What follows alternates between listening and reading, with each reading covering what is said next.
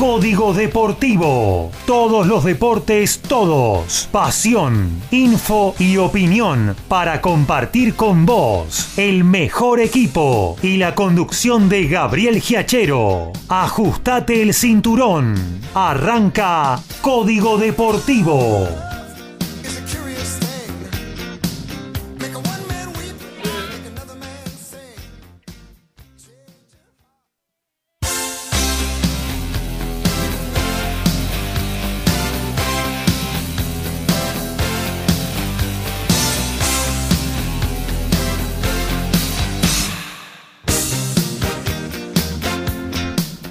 ¿Qué tal? ¿Cómo les va? Muy pero muy buenos días. Aquí estamos arrancando una nueva edición de Código Deportivo, la 102 de nuestro ciclo. Ya pasamos el centenario, vamos por muchas más, haciéndoles compañía hasta las 13, eh, porque ahí viene la repetición del muy buen programa que ayer hizo Francisco Simone de El Diario de Turismo pero nosotros vamos a estar aquí dos horas en el aire viviendo la pasión del deporte, informándolos sobre todo lo que haya en vivo en esta edición de mm, Código Deportivo y hay mucho en vivo, ¿eh? fútbol, eh, rugby, eh, también en la segunda hora tenis, así que bueno, tenemos un programa cargadísimo, con mucha tela para cortar en varias, de, en todas las columnas de, de nuestros deportes.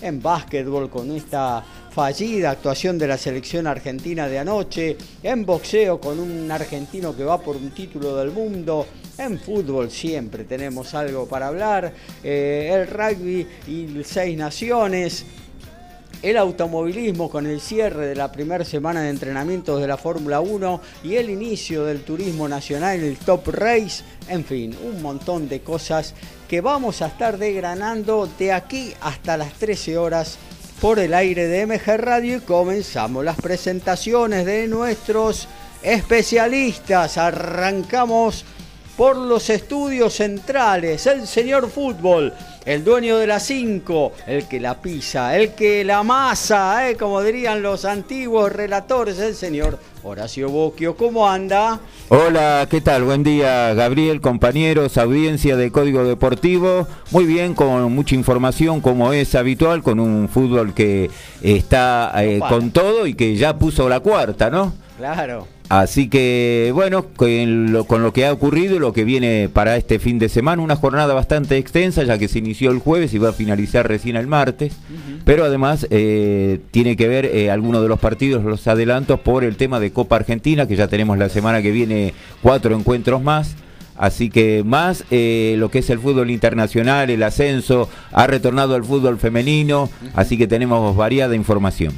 Muy bien, también tenemos al dueño de la pelota balada en el estudio de MG Radio, Alfredo González. ¿Cómo anda? Buen día. Muy buenos días, muchachos y audiencia. Acá tomando el 102, Barracas, ahí, Constitución. Y, eh, y disfrutando de esto tan lindo de hacer radio desde el estudio en una nueva emisión de Código Deportivo donde vamos a tener información del rugby.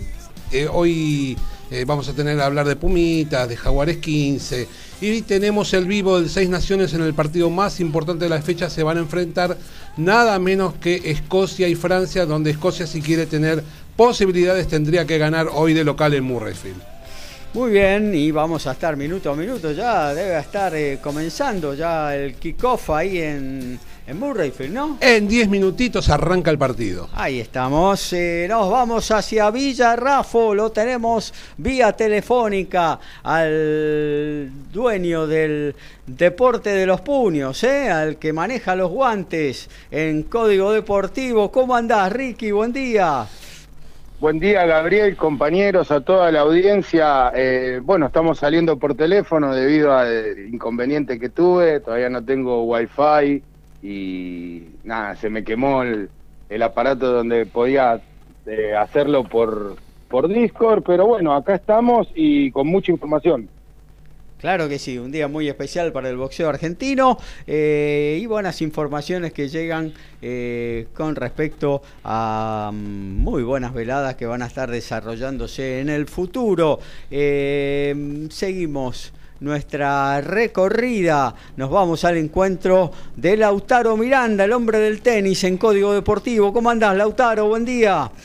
Hola Gaby, buen día para vos, para los compañeros y para toda la audiencia. Eh, un sábado cargado de tenis, eh, por lo que ya tuvimos, porque esta madrugada hubo un partidazo, déjame decirte, más que nada de los nombres, no tanto en sí desde el juego, porque Rafa Nadal superó a Daniel Medvedev, eh, reafirmando su triunfo en la final del Abierto de Australia, y va a jugar ahora la final de Acapulco, un Rafa Nadal que empezó el año con 14-0 y enfrentará a Cameron Norrie en la final de Acapulco porque desde las 12 tendremos final de Dubai y final de Qatar entre la eh, Dubai entre la nivel ATP Doha entre las mujeres a nivel WTA y desde las 16 semifinales del ATP de Chile, Sebastián Báez en su primera semifinal en el Tour, enfrentando al amigo Albert Ramos Viñolas, eh, que bueno, varios años de diferencia en cuanto a la experiencia, pero no olvidar que Sebastián le ganó en el reciente abierto de Australia, así que eh, somos positivos para con el ex número uno del mundo junior. ¿Viene por televisión ese partido? ¿Se puede ver por algún lado, Lauti? Lamentablemente cable no, sí, bueno, por Star Plus, eh, eh, todos los, los torneos, Acapulco, Dubai, Doha, Santiago de Chile, todo. Eh, pero no por el cable. Estamos sufriendo todo eso, ¿eh? Todos con ah, el terrible, estar, todo va por estar más ahora. Aparte, ayer Nadal Medvedev, o sea, el, el que el lunes va a ser número uno del mundo contra Nadal, que viene de ganar el Abierto de Australia, no lo pasan por el cable. Es una cosa impresionante. Eh, Yo creo que está bien que quieren potenciar su, su, la aplicación, su, Claro, pero su plataforma va. Claro, sí, pero también me parece que la gente del cable necesita algo para consumir y, también creo que para ello le serviría pasarlo por cable para justamente promocionar su plataforma. Eh, pero bueno, evidentemente no lo ven de la misma manera. Hay que hablar con la tía del Superagente 86, que era ahí de Acapulco, a ver si, si nos puede hacer una mano. Yo creo que algo puede hacer por nosotros. Bueno, y cerramos esta recorrida para charlar con Daniel Miranda, el dueño del básquetbol y el automovilismo. ¿Cómo Gracias Dani? me bautizaste con el nuevo apellido, Miranda. Daniel Miranda, claro, y bueno, me quedé en Lautaro. Y con Lautaro Medina. Está bien, estamos hacen los tres, una fusión que hacen los tres. Sabés, Lautaro y yo la cola que hacemos cuando votamos los Miranda y los Medina que hay. Y ahora le voy a dar el pase a Horacio Beisa también. bueno, acá estamos, este buen día para todos, este buenos y nublados días y pesado en este momento, se viene la lluviecita, pero bueno. ¿A qué hora viene esa lluvia? Porque yo tengo que ir al estadio y, y no quiero mojarme. Se va a mojar. 14 horas. 14 horas, ¿hasta qué hora? Para un poco para un poco a las 18 y vuelve toda la noche y no para hasta el día lunes para los carnavales. Bien, que pare a las 18 este. y que regrese a las 9 y media. No tengo historias. Ahí, ahí arreglamos, ¿eh? Cierro. Puede ser, ¿eh? Puede ser, ¿eh? Estamos, ¿eh? Puede ser. La ¿No está techado el estadio? no, no está techado. Unas, galochas. Los equipos pobres no tenemos la suerte de que gobernantes nos hagan el estadio, ni, ni militares nos reformen el que ya tenemos. No, no tenemos. Los equipos chicos nos bancamos con lo que tenemos y con lo que podemos hacer, nada más. Igual vamos a estar ahí presente, ¿eh? Caiga el relámpago, llueva, no, truene, ni hablar, ni hablar. Pero bueno, uno es viejito, ¿viste? A veces se moja mucho y por ahí se resfría, tiene esos problemitas. Bueno, lleve unas galochas por empezar. Unas galochas este, importantes. ¿eh? Este, y después eh, es verano. A usted le gusta el verano, amigo Giachero. Así que este, unas gotitas este, sobre su cabeza, este, como diría la canción, este, gotas de lluvia sobre mí le vendría bien. Claro. Bueno, este, eh, al margen de, todo eso, al margen de cómo está el día, bueno, mucha tela para cortar, como dijiste al principio del programa, Gaby. Saludo para todos los compañeros de allá, saludo para Ricky, su bienvenida. Este, muy, muy, eh, empezamos, ya, ya empezamos mejor el día si está Ricky de vuelta, ¿eh? la verdad que es una buena noticia. Y eh, bueno, ayer este, igual va a estar, igual va a estar una hora nada más, está haciendo como una adaptación, de a poquito va entrando con todo, ¿viste? Está bien, sí, sí, sí, por supuesto. Bueno, igual yo me tendría que dar el cuarto baño, por ejemplo, de, agua fría, porque con lo que pasó ayer realmente este, en básquetbol en Argentina, con la derrota del seleccionado argentino, que vamos a comentar en las manos de Venezuela. Te quedaste calenchu. Y todavía no salgo de. No, no de mi asombro, porque se perdió ante un muy buen equipo. ¿eh? Claro. Pero este hay cosas ¿Sabe lo que pasa? Estoy muy acostumbrado a ver a San Lorenzo y ayer vi a San Lorenzo yo contra Venezuela. Claro. Entonces, este, eh, eh, hagan esa, esa, esa comparación. Realmente cuando no pone, y aparte un estadio, un estadio del Templo del Rock que era... Este, eh, que era venezolano. Era venezolano. Impresionante. Era venezolano. gritaron como la, como la 12 con, en un partido de Copa Libertadores sin visitantes. Este, impresionante. Así que bueno, eso fue, me parece, lo que más me exacerbó.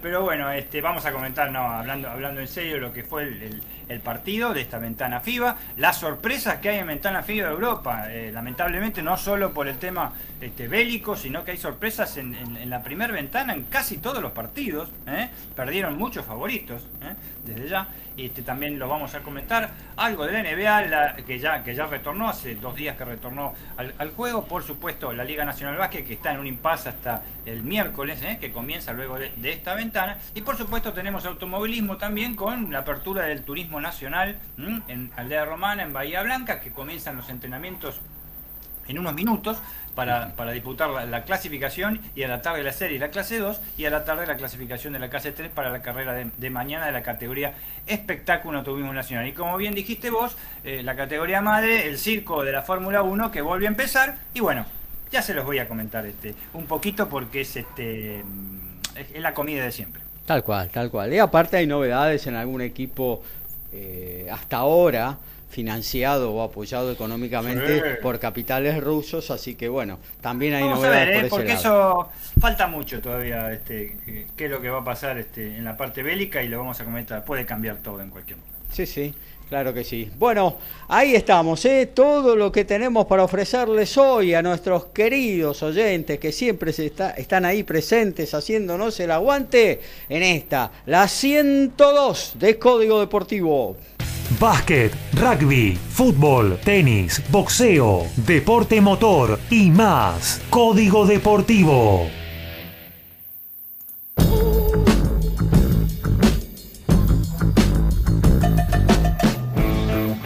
Básquetbol, vamos a hablar ahora de la NBA, el maravilloso mundo del mejor básquet del mundo. ¿Qué novedad podría haber? Que el base canadiense Murray de los Denver Nuggets podría jugar a partir de marzo. O sea, el, mes próximo, muy próximo, puede ser a partir del 15 de marzo, Jamal Murray será un desafío para Facundo Campazo en su lucha por tener más minutos en la NBA. Yo creo que Facundo va a quedar como cuarto jugador, pero sí lo desplazaría a Highland eh, como primer suplente. Vamos a ver si el coach mantiene esa idea o algún base defensivo como Facu en, tanto guardia anotado. Por, por lo pronto, Montemorris sigue firme con los Nuggets que ganaron en su último partido. Hay cambio en la Copa Davis porque a la vuelta de Chile Federico Del Bonis anunció que se tratará de la cadera, por lo cual queda fuera del equipo de Copa 10 para la serie ante República Checa del próximo fin de semana y en su lugar el capitán Guillermo Coria convocó a Federico Coria eh, que jugará su segunda eliminatoria consecutiva y afirmó que ahora la casa está en orden.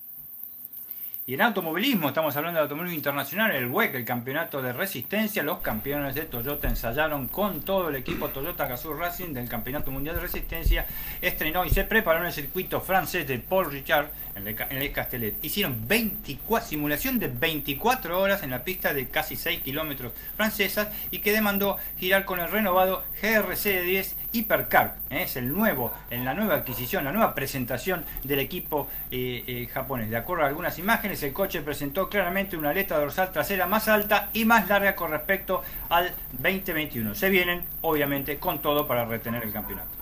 Y se terminó la ilusión de las chicas colombianas. Las Tucanes jugaron la final en Dubái por el clasificatorio al próximo Mundial de Nueva Zelanda y terminaron perdiendo con las chicas escocesas por 59 a 3. Una lástima, se quedaron en el camino.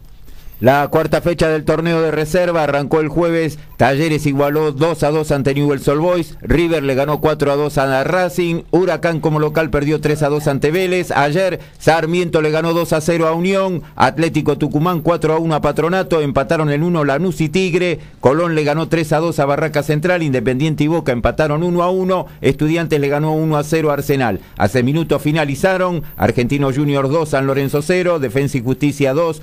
Gimnasia Grima La Plata E1, Aldo Civi cayó 1 a 0 ante Central Córdoba de Santiago del Estero y Rosario Central le ganó 5 a 1 a Godoy Cruz. Mañana se cierra 9 horas con Platense y Banfield.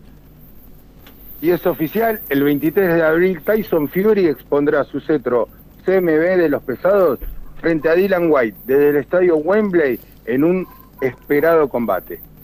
Muy bien, y ya que lo tenemos ahí, vamos a aprovecharlo al señor Ricardo Beisa y nos vamos a meter en lo que tiene que ver con el boxeo. Eh, así que le damos la palabra a Ricky. Bueno, Gaby, te digo que tenemos eh, mucho, mucho, mucho boxeo hoy y mañana. Para hacer mermelada. Eh, exactamente. Y ayer también tuvimos muy buena velada. para empezar con lo de ayer, Agustín Quintana se quedó con el título sudamericano vacante del peso ligero por nocaut técnico en el quinto asalto frente a Facundo Arce. Y por su parte, Joel Peralta se impuso a Luis Alberto Vera por fallo unánime en categoría Super Welter a seis asaltos. Eh, esto fue una velada realizada en el microestadio municipal de Pilar. Eh, así que, bueno. Y ahí Quintana eh, se quedó con el título em, sudamericano, ¿no? Sudamericano, claro, vacante, eh, que estaba vacante. Bueno, digamos que fue una pelea bastante tranquila, la supo llevar muy bien. Y hay que ponerle un ojo a este chico, porque tiene un récord de 16-1, pero con 11 knockouts. Así que a prestarle mucha atención en lo, en lo que se viene para él. Y tengo un triunfo de un argentino en Estados Unidos que la verdad dio que hablar, ¿no? Porque el potro Jonathan Ennis venció por puntos en, en decisión unánime al local Mark Reger eh, Jr. Eh, esto fue en categoría welter y el local te cuento que visitó la lona en el segundo asalto. ¿Qué es lo llamativo de esto? Porque puede pasar de que cualquier boxeador le gane a otro, obviamente. Claro. Pero Jonathan Ennis acepta el desafío el martes pasado. Ah, porque se cae se cae el boxeador que iba a pelear contra Mark, Mark Reyes y, bueno, se lo ofrecieron al pupilo de, Chino Maidana. Y este chico aceptó, aceptaron la pelea y se lo vio muy, muy bien. Así que para, para tener en cuenta, se le abrirán algunas puertas, obviamente como probador, eh, pero también es interesante porque eh, gana espacio, gana nombre y, gana dinero también. Gana Exactamente. Fundamental. Este, bueno. Buenas noticias para el, para el boxeo argentino. Eh, y bueno, supongo que ahora vos, vos, vas a dar las dos más importantes, la pelea de esta noche y una eliminatoria que ya tiene eh, fecha y lugar determinado, amigo. Claro, confirmado, el próximo 26 de marzo el invicto Gustavo el Eléctrico Lemos enfrentará a Gales Liselvi en combate de eliminatoria, como ya lo habíamos anunciado, por el Mundial Ligero a realizarse en el mítico Estadio Luna Park. Así que esperemos que podamos estar presentes, así cubrimos este tan, tan lindo y esperado combate, ¿no? Eh, aparte en el Luna Park. Claro, claro, claro, claro.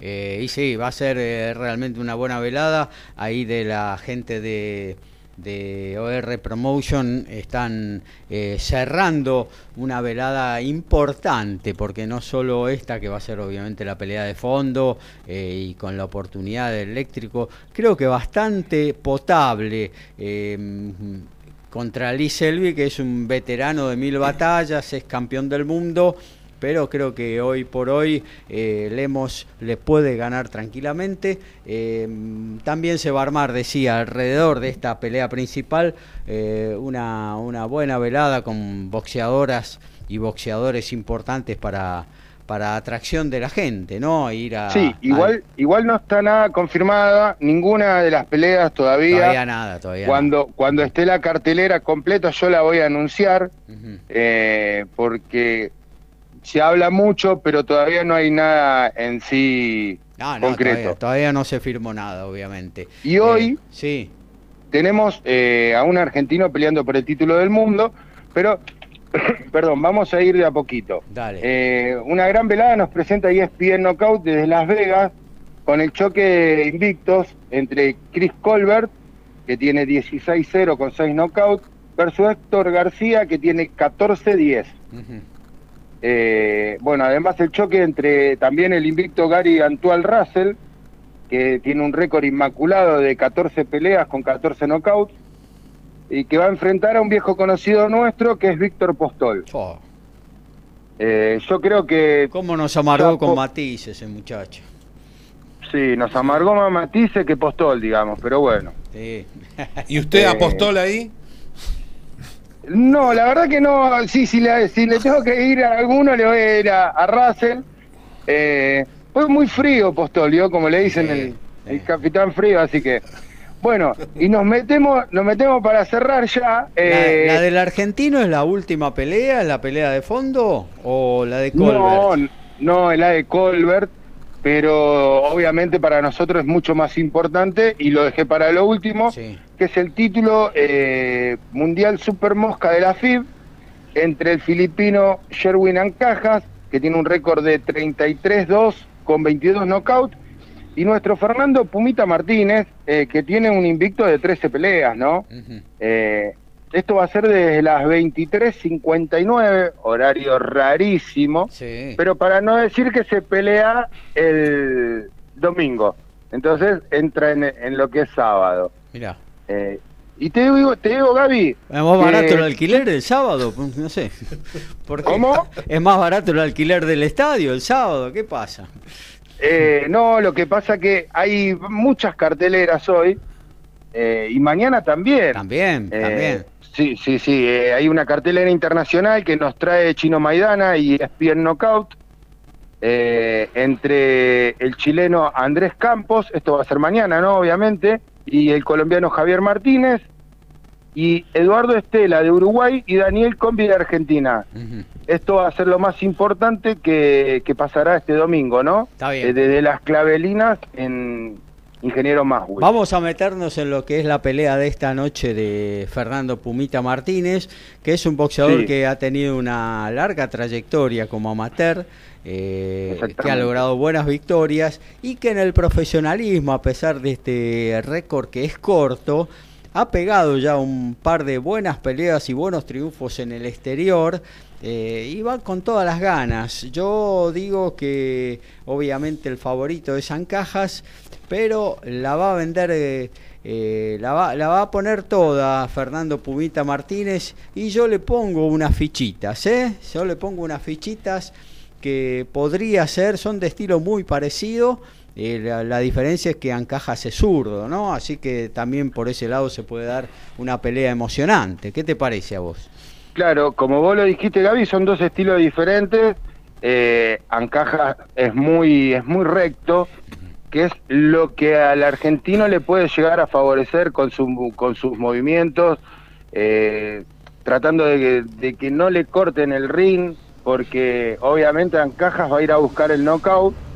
Y, Martínez, digamos que es un boxeador más, eh, más argentino, es, más eh, estilista en, un, en, su, en sí, pero bueno, mostró que tiene una pegada bastante respetable, ¿no? Sí, sí. Así que bueno, no sé, no se tendría que descuidar este filipino porque no se puede traer el título para, para la Argentina, el título Super Mosca de la FIB. Ojalá, una categoría en la que Argentina tuvo ya varios campeones notables de Exactamente. Eh, Casunaro Báez, caso Glaciar, Gustavo Vallas, Carlos Salazar, que fue medio efímero, pero también obtuvo El chaqueño Salazar, claro, obviamente. eh, eh, sí. Te digo, Gaby, y para, bueno, tengo, tengo más noticias de lo internacional. Sí. Eh, algo que obviamente todo el mundo de boxeo estaba pendiente y parece que ya está todo arreglado para que este 7 de mayo Saúl Canelo Álvarez y Dimitri Vivol eh, vayan por el título semipesado de, de este último, ¿no? De, de Vivol. Sí. Y se habla de 85 millones de dólares para Canelo. No se sabe todavía cuánto dinero recibirá Vivol.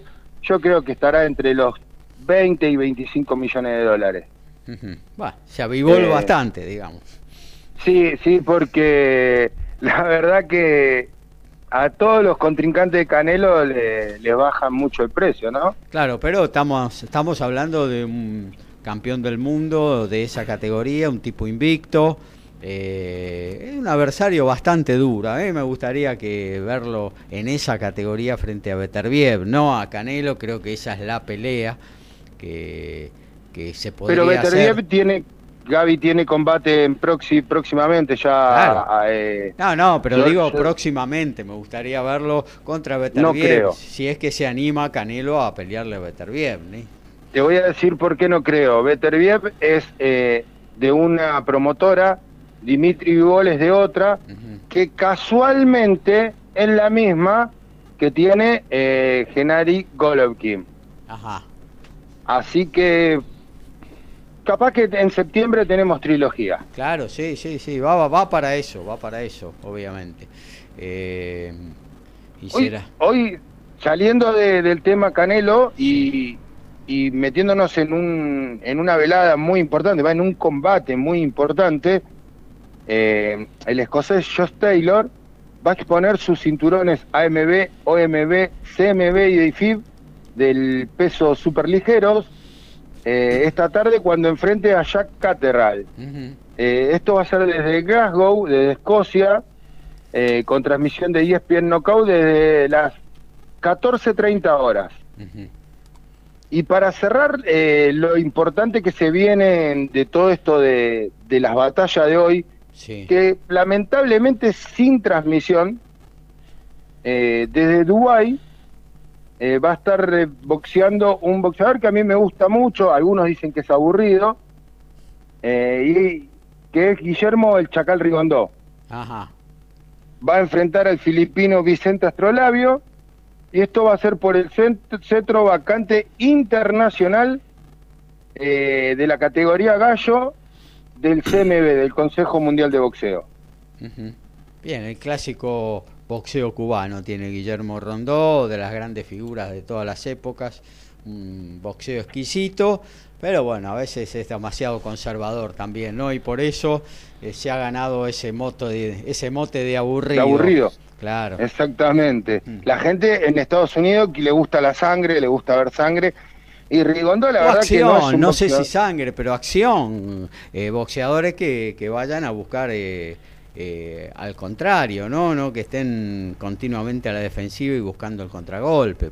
Por más de que uno Bueno. sabe de que el boxeo también es parte eh, importante, la, la inteligencia y el pegar poco. Mejor dicho, pegar y no dejarse pegar, eso está más que claro. Pero, Pero bueno, no hay bilardismo en el boxeo. ¿eh? No hay bilardismo en el boxeo. sí, que hay, el hay. único que, lo único que parta es el que gana. Los, los de Colorado son nuestros. No, no, no. Eh, y cuando y cuando termina el round, ¿qué le gritan? De lo de pisalo, pisalo, le deben gritar, pero sí, no, no, existe. Eh, pero Rigondó justamente es lo opuesto al bilardismo. Ujú. Eh, porque es un boxeador muy elegante, es un boxeador...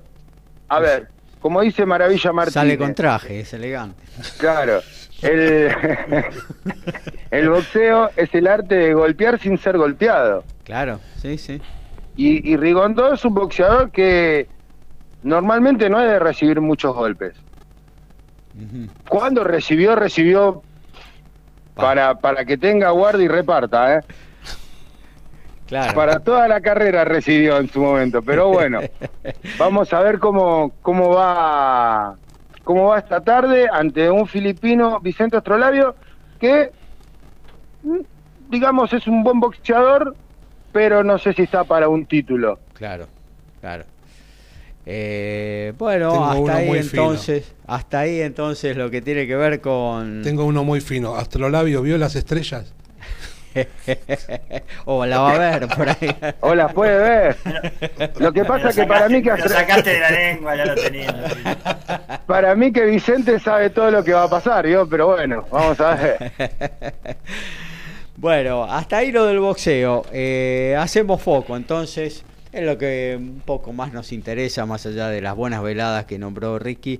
Esta noche con un argentino eh, peleando por un título del mundo. No sucede habitualmente esto, así que metemos ahí todas las fichas en esta velada que se va a desarrollar en Las Vegas, donde Fernando Martínez, el Pumita, va contra el filipino Ancajas en una pelea que bueno que no es favorito pero que bueno habría que tener guardar un poquito de esperanza ¿sí? yo Gaby, sí y bueno, ojalá que, como dije, podamos cubrir desde el Luna Park eh, la velada tan importante para, para nuestro boxeo y para Gustavo el Eléctrico Lemos. y vamos a hacer todo lo posible vamos a hacer todo lo posible. Ojalá ojalá se dé sería La, una- la última vez que fuimos nos portamos bien. sí bueno Sí, ahí tenemos sí, un antecedente. No tomaron nada no No, no, no, no, para nada. Una, una agüita mineral. Ah, bueno, qué bien, muy bien. Entonces ese es irrepro- irreprochable. Nos tendrían que dar de nuevo la acreditación entonces.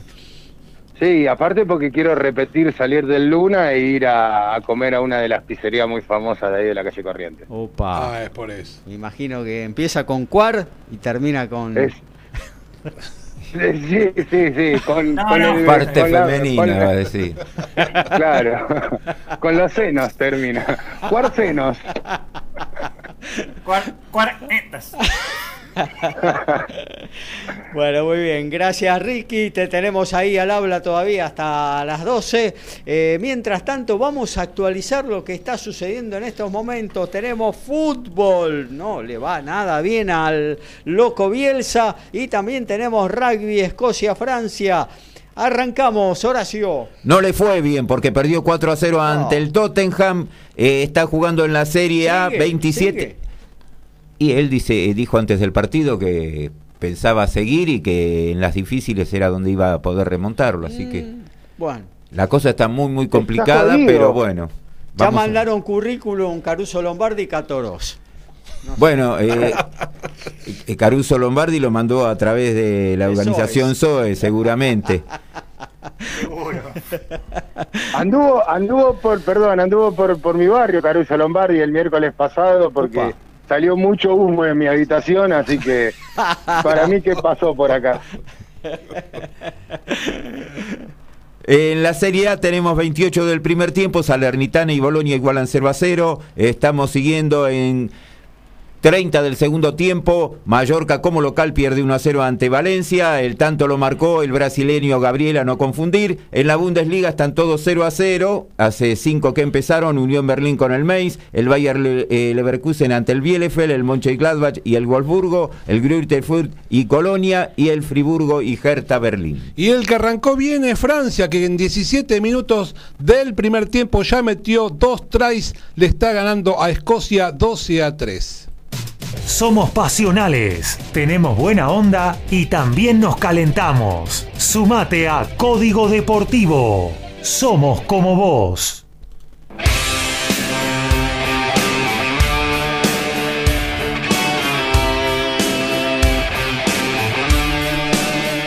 Básquetbol, tenemos que decir, volvemos al maravilloso mundo de la NBA. ¿Y estos galácticos qué hacemos con ellos?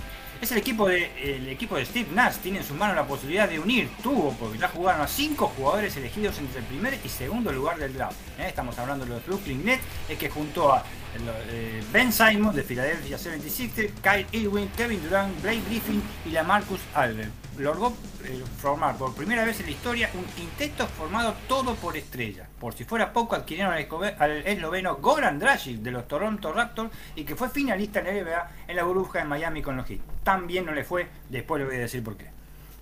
Situación extremadamente curiosa en el cuadro de dobles del ATP de Chile, porque ninguna de las dos semifinales llegó a disputarse. El primer partido que enfrentaba a Facundo Bagnis junto al español Jaume Munar ante el sueco Goranson y el estadounidense Lamons terminó por walkover debido al retiro de los hispanohablantes y la segunda semifinal entre Matos Medellini y Del Boni Durán también la ganaron los brasileños por walkover ya que los que no se presentaron fueron los argentinos. En automovilismo, TCR sudamericano y se vienen los capos nomás y vienen de Oriente.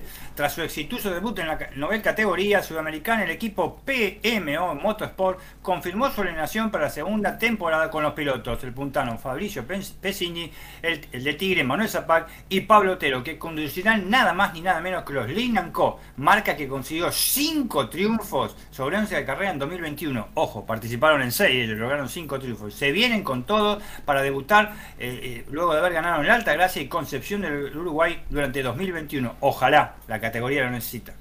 Y los Wallabies cambiaron sus reglas de eh, elegibilidad. Este, cuando vienen mal las cosas, viene mal para todos. Los muchachos también cambian todo. A partir de este momento podrán tener hasta tres jugadores del extranjero para las ventanas y para los torneos. Antes no podían concentrar a ninguno. Y el fútbol femenino arrancó ayer, un torneo diferente al que se venía jugando. Son 21 equipos, tabla única. Van a jugar todos a una sola rueda. Está estimado que va a terminar alrededor de mediados de octubre. Tiene al campeón, el que más puntos obtenga, y los tres últimos van a ser los descendidos. El porvenir ayer cayó 1 a 0 ante Boca. Hace un ratito River le ganó 8 a 0 a Lanús. A las 17 defensores de Belgrano ante Racing. Mañana 9 horas para Independiente Excursionistas. 17 horas Deportivo Español y Rosario Central. El lunes a las 9 San Lorenzo y Ferro. 17 horas Gimnasia Esgrima La Plata. Estudiantes de Buenos Aires. Mismo horario para el SAT y Platense. Y el martes se va a completar esta primera fecha a las 9 La Guayurquiza Estudiantes de La Plata. Y a las 17 Villa San Carlos y Huracán. Y esta noche hay boxeo en el CDN 1 de Caseros. Y como combate estelar se dará el choque entre Luis Montiel y Victoriano Santillán en categoría Welter, pactada a 8 vueltas, con transmisión de Canal 9 y Chino Maidana Promotion. El argentino Maxi Richese fue cuadragésimo tras la sexta etapa del Tour eh, ciclístico a Emiratos Árabes. Se encuentra 119 en la general. Hoy termina el mencionado tour. Nos vamos a meter en lo que tiene que ver con la número 5, eh, con la que más nos gusta a todos, con la que más nos apasiona, con el fútbol. En la voz de Horacio Bosquio comenzó ya la cuarta fecha tenemos resultados finales de jueves, tenemos resultados finales de ayer y vamos a meternos en lo que va a suceder el fin de semana. Horacio. Sí, el jueves se inició en Parque Patricios, Huracán con goles eh, dos uruguayos, Jonathan Candia y Matías Cócaro le ganó 2 a 0 a Vélez Arfiel, Vélez va a jugar el martes próximo eh, por Copa Argentina, por eso se adelantó este partido. Y Huracán ganó bien, eh, un Vélez que eh, está empezando a perder la brújula de lo, de lo que parecía que iba a ser en este torneo. No, Huracán lo superó prácticamente en todo el partido, sufrió la expulsión de su marcador central Gianetti cerca del final del primer tiempo y Huracán lo ganó con claridad, tuvo un buen rendimiento. Así que para el equipo de Kudelka, eh, que aparentemente viene ahora en levantada con los últimos marcadores, eh, puede llegar a tener una buena temporada. Ayer, en Florencio Varela, Defensa y Justicia le ganó 3 a 2 a Gimnasia Esgrima de La Plata. Nuevamente Miguel Marientiel, tres partidos seguidos convirtiendo. Cristian Rotondi y Nicolás Tripiquio, su zaguero central. Para Gimnasia marcaron eh, el ex platense Cristian Tarragona y en contra el central Adoni Frías.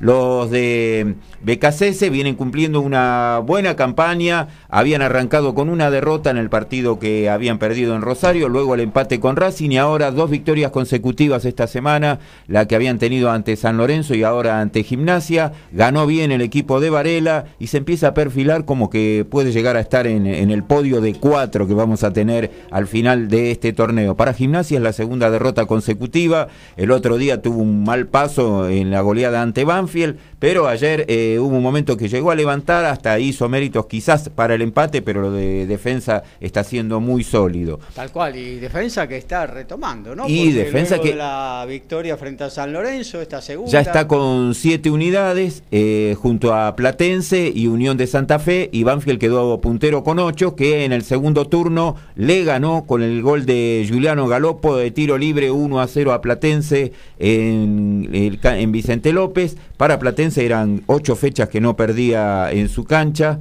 Ganó bien Banfield, también el equipo de Dabove se va encontrando lentamente, eh, arrancó con dos empates, ahora dos victorias, ya lo han posicionado en el primer lugar, se viene solidificando, hay muchos jugadores nuevos, que es lo que veníamos diciendo, Banfield ha tenido muchísimas transferencias de juveniles que fueron saliendo y se iban asentando, pero ahora bueno, nuevamente, pero hay un, uno que ya no es juvenil, sino lo opuesto, un veterano como Bolonia que fue dos veces llamado a intervenir ayer y fue magistral, le tapó un bombazo de muy corta distancia a Vergesio con el pecho, realmente eh, muy bueno lo de Bolonia, muy rápido de piernas, se lo ve físicamente muy bien, que está alrededor de los 40 años. Sí, sí, sí, sí. sí. Eh, hoy en día el límite de edad de los eh, jugadores y de los arqueros sube mucho más todavía, ¿no? Ese los 40 años, hoy al aumentar la... la expectativa de vida de la gente en general, también la de los deportistas, ¿no? Porque antes yo me acuerdo en la década de 60, 70, más de 30 años eran viejos. Sí, 33 años ya era una... Ya, ya estaba para retirarse, no lo quería nadie. Y hoy... Sí, lo que ocurre también que en esa época un jugador que se lesionaba de meniscos era muy factible que no podía seguir jugando. Mientras que hoy eh, a los 20, 30 días vuelven a jugar. Sí, era otra medicina obviamente, claro, sí, sí. Ha habido adelantos notables, era muy raro que un jugador llegase a los 40 años, prácticamente era imposible en esa época. Sí, Yo recuerdo que, que, bueno, era chico, me llevaban a la cancha y por ahí contrataban a un jugador, no, ese jugador eh, lo quebraron, lo quebraron, como diciendo, ya está, no puede jugar más, lo quebraron, no puede jugar más, y bueno, hoy en día es común que, se recuperen. y un, un desgarro eran seis meses. Claro, sí, sí. Hoy un desgarro son 15 días. Sí, 20 días, 21 días, claro. Es eh, totalmente distinto. Mismo seguramente Lautaro lo puede confirmar. Los tenistas, hoy a Nadal casi con no sé, no sé cuántos años tiene, pero está más cerca de los 40 que de los 30. 35, 35, bueno. Sí, 35, 36. Antes los jugadores no, llegaban a esa edad. Claro. Tampoco. Claro, claro. Eh... Lo, ojo que ahora, ahora el tema, ustedes hablan de los meniscos, decía Horacio, bien decía, es cierto, era muy difícil que retornara, pero ahora es terrible las lesiones en la, rodilla. En la rodilla. Sí, los ligamentos. Es como, hay como, que hay tres por fecha en todo el mundo. No sí, sé si Son seis meses cosa que antes te sacaba definitivamente del fútbol en aquella época, ¿no? Hoy son seis meses de recuperación, más dos meses volviendo, son ocho meses, entre seis y ocho meses, según la, genética de cada jugador, la, eh, lo, difícil de la lesión, ¿no? El grado de la lesión y demás. Pero bueno, eh, sí, todo en ese lo sentido. Bueno, sí. Gaby, lo bueno para esos jugadores que se lesionan la rodilla y están tanto tiempo parados es que existe un club que se llama Club Atlético Nueva Chicago que los contrata después. Claro, sí, sí, sí, sí. Ahí caen todos. Es el club de la rotura de ligamentos. Pero bueno, y si no, y si no se lo rompen ahí en Chicago, porque también tenemos una por, por año tenemos seguro. Y, hay un matasano también que es bravísimo. Claro, claro, sí, sí. Por eso eh, viene a ser una especie de subsede de Chicago, el Santoyani. Claro. Lo tienen cerquita, así que. Santoyani Fútbol Club. y bueno, ahí estamos. Eh, bueno, antes de continuar con la primera división, hoy, hoy se van a sacar chispas entonces. Hoy nos vamos a sacar, sí. Creemos que nos vamos a sacar chispas, sí. Vamos Creo, creo que jamás me lo imaginé en la historia de mi vida. Claro. Ah. ¿Viste cuando yo, sí, yo sí porque usé los botines acá chispa, pero Claro, tal cual, yo también, ¿eh? no sos el único. Eh, bueno, pero, perdón, si se da esto, se puede dar lo bueno también, que es, no sé, que salga con Florencia Peña, con alguna de esas chicas, ¿vio? bueno, sí. ¿Por qué no? Y si se da lo malo, se da lo bueno también. Todo es posible, todo es posible, Ricky, no hay que perder las esperanzas. Pero yo recuerdo, ¿no? También, décadas anteriores, que te decían, anda a jugar con Sacachispas, que vas a ir a jugar Sí. con Sacachispas, ¿no? Y bueno, hoy Sacachispas está en la segunda división del fútbol argentino, eh, mérito de la institución de, de Villa Soldati, ¿no? Y bueno. Eh, ahí está el Fistura, hay que jugarlo. Todos van a jugar contra Sacachispas. no Bueno, hoy, lo recordó un iletrado que fue presidente, ¿no? Ajá. Exactamente, un ex líder. Y, sí, sí.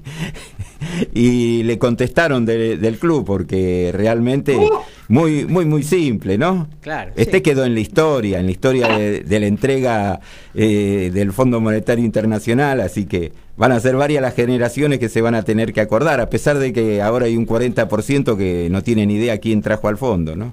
Claro, sí, sí, yo creo yo creo que no sé si tiene buen equipo Sacachispa, pero que tiene el mejor community manager de toda la República Argentina, lo tiene. Ajá. Eh, bueno, vamos a ver las consecuencias que va a tener la institución de Soldati con esa contestación. Vamos a ver. Eh, Duelo de barrios al final. de- perdón, no quiero Sí. meterse, pero parece casi un duelo de barrios. Soldati eh, Mataderos, ahí ah, pegadito. Estamos lejos, estamos lejos. No, no, no, no, usted es hincha del Boy, por eso nos tira más. Usted es Ah, hincha no Boy. chicane, Claro, no lo chicane. es hincha usted del que- Boy. que, que ni siquiera sabe de dónde son, Santa Rita, Montecastro, Claro. Floresta, cuántos lugares. Y han jugado con la Madrid. cosa, ahora que, ahora que nombraron Uh, Soldati. han La jugado el Madrid, clásico con la Madrid también. han Ahora, jugado. ahora que nombraron Soldati, este, aunque les parezca mentira, lo de la cancha del, del Pedro Videgain, de San Lorenzo de Almagro, Sí. no es Bajo Flores, es No. Villa Soldati. Ah, pues, Villa. Soldati. Está justo en el límite. Está, seguro, porque, A ver si- seguro, bueno, porque ¿cómo- también no dijiste lo de San Miguel. No, en este sentido sí, en este sentido sí. Algo que las autoridades, de- de- las autoridades de la- y lo de, lo de los polvorines fue una, herida difícil de saber. Pero salvo que las autoridades de Cava este, dictaminen lo contrario por cuestión de prestigio, claro. Ya me hicieron poner nervioso y me tuve que prender un cigarrillo.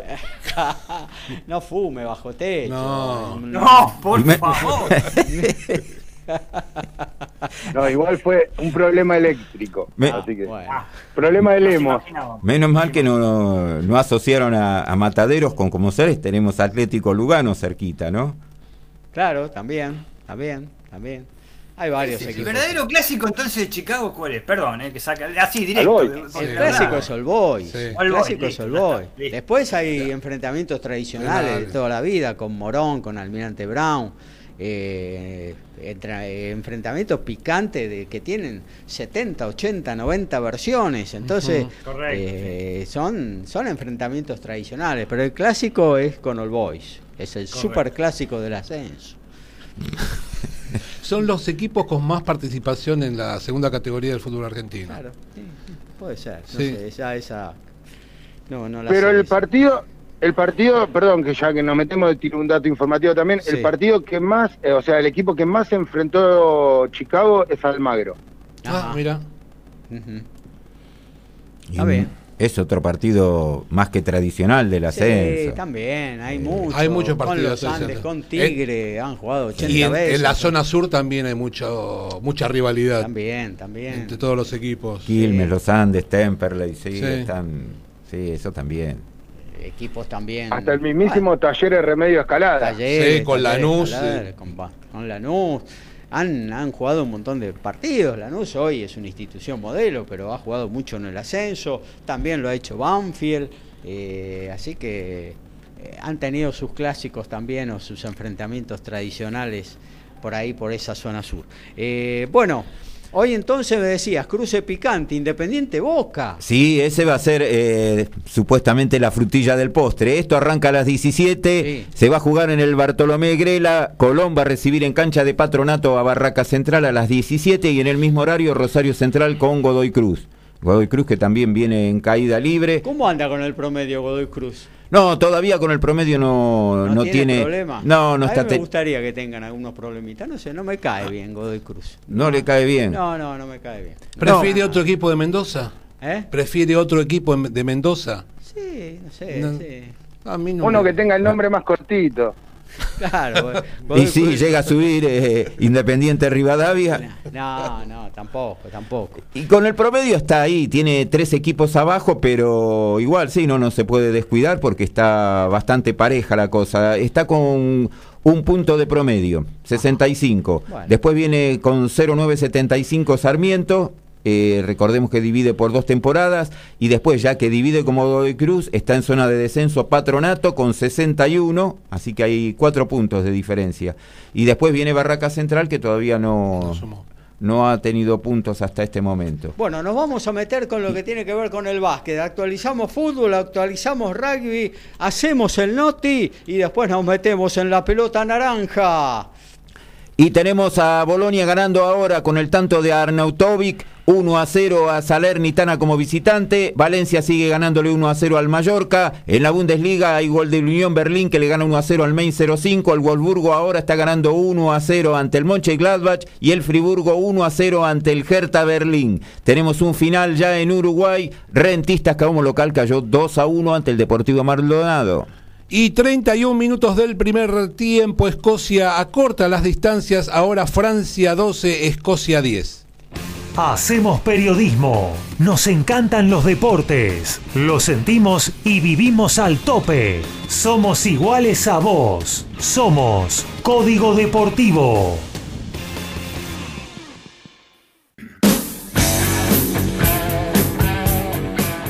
De la pelota naranjada estamos hablando del Básquetbol Liga Nacional de Básquet. Quimsa de Santiago del Estero se refuerza con la llegada del escolta Davonta Thomas, el americano que jugó en Uruguay que tiene ala pivot, tiene 26 años y 1,95 metros, reemplaza a Evans, el americano que también fue cortado por la institución que va puntera en la Liga Nacional de Básquet. Tras egresar a la Universidad de Arkansas, institución que milita en edición 2 de la NCAA en Estados Unidos, Davanta tuvo un breve paso por la principal liga de Lituania, jugando para el Salgiris y luego desde el 2019 jugó en Capitol de Uruguay y desde ese momento permaneció siempre en dicho club hasta ahora de las 16, Sebastián Baez jugará la semifinal del Chile Open ante el español Ramos Viñolas, campeón del ATP de Córdoba. Será la primera semifinal del Tour para el tenista argentino que además asegura meterse entre los mejores 70 tenistas del mundo. La otra semifinal tendrá como protagonista al chileno Alejandro Tavilo, que ayer venció al serbio Miomir Kekmanovic, pupilo de David Nalbandian, y el chileno de esta manera aseguró no solo volver a disputar unas semifinales tras lo que fue su final en Córdoba, sino además convertirse por primera vez en tenista top 100 a partir del próximo lunes. Y en automovilismo, turismo, carretera, nuestra categoría emblemática, ¿cuánto dinero se llevará el ganador de Rafaela? La carrera de turismo carretera disputarse en el autónomo de Rafaela será especial, como dijimos en las semanas anteriores. El ganador se llevará una importante suma de dinero. ¿Saben cuánto? 3 millones de pesos. ¿eh? Es una de las 3 millones de pesos. De las denominadas carreras especiales, un número más que importante, además de los viáticos, se llevan los muchachos.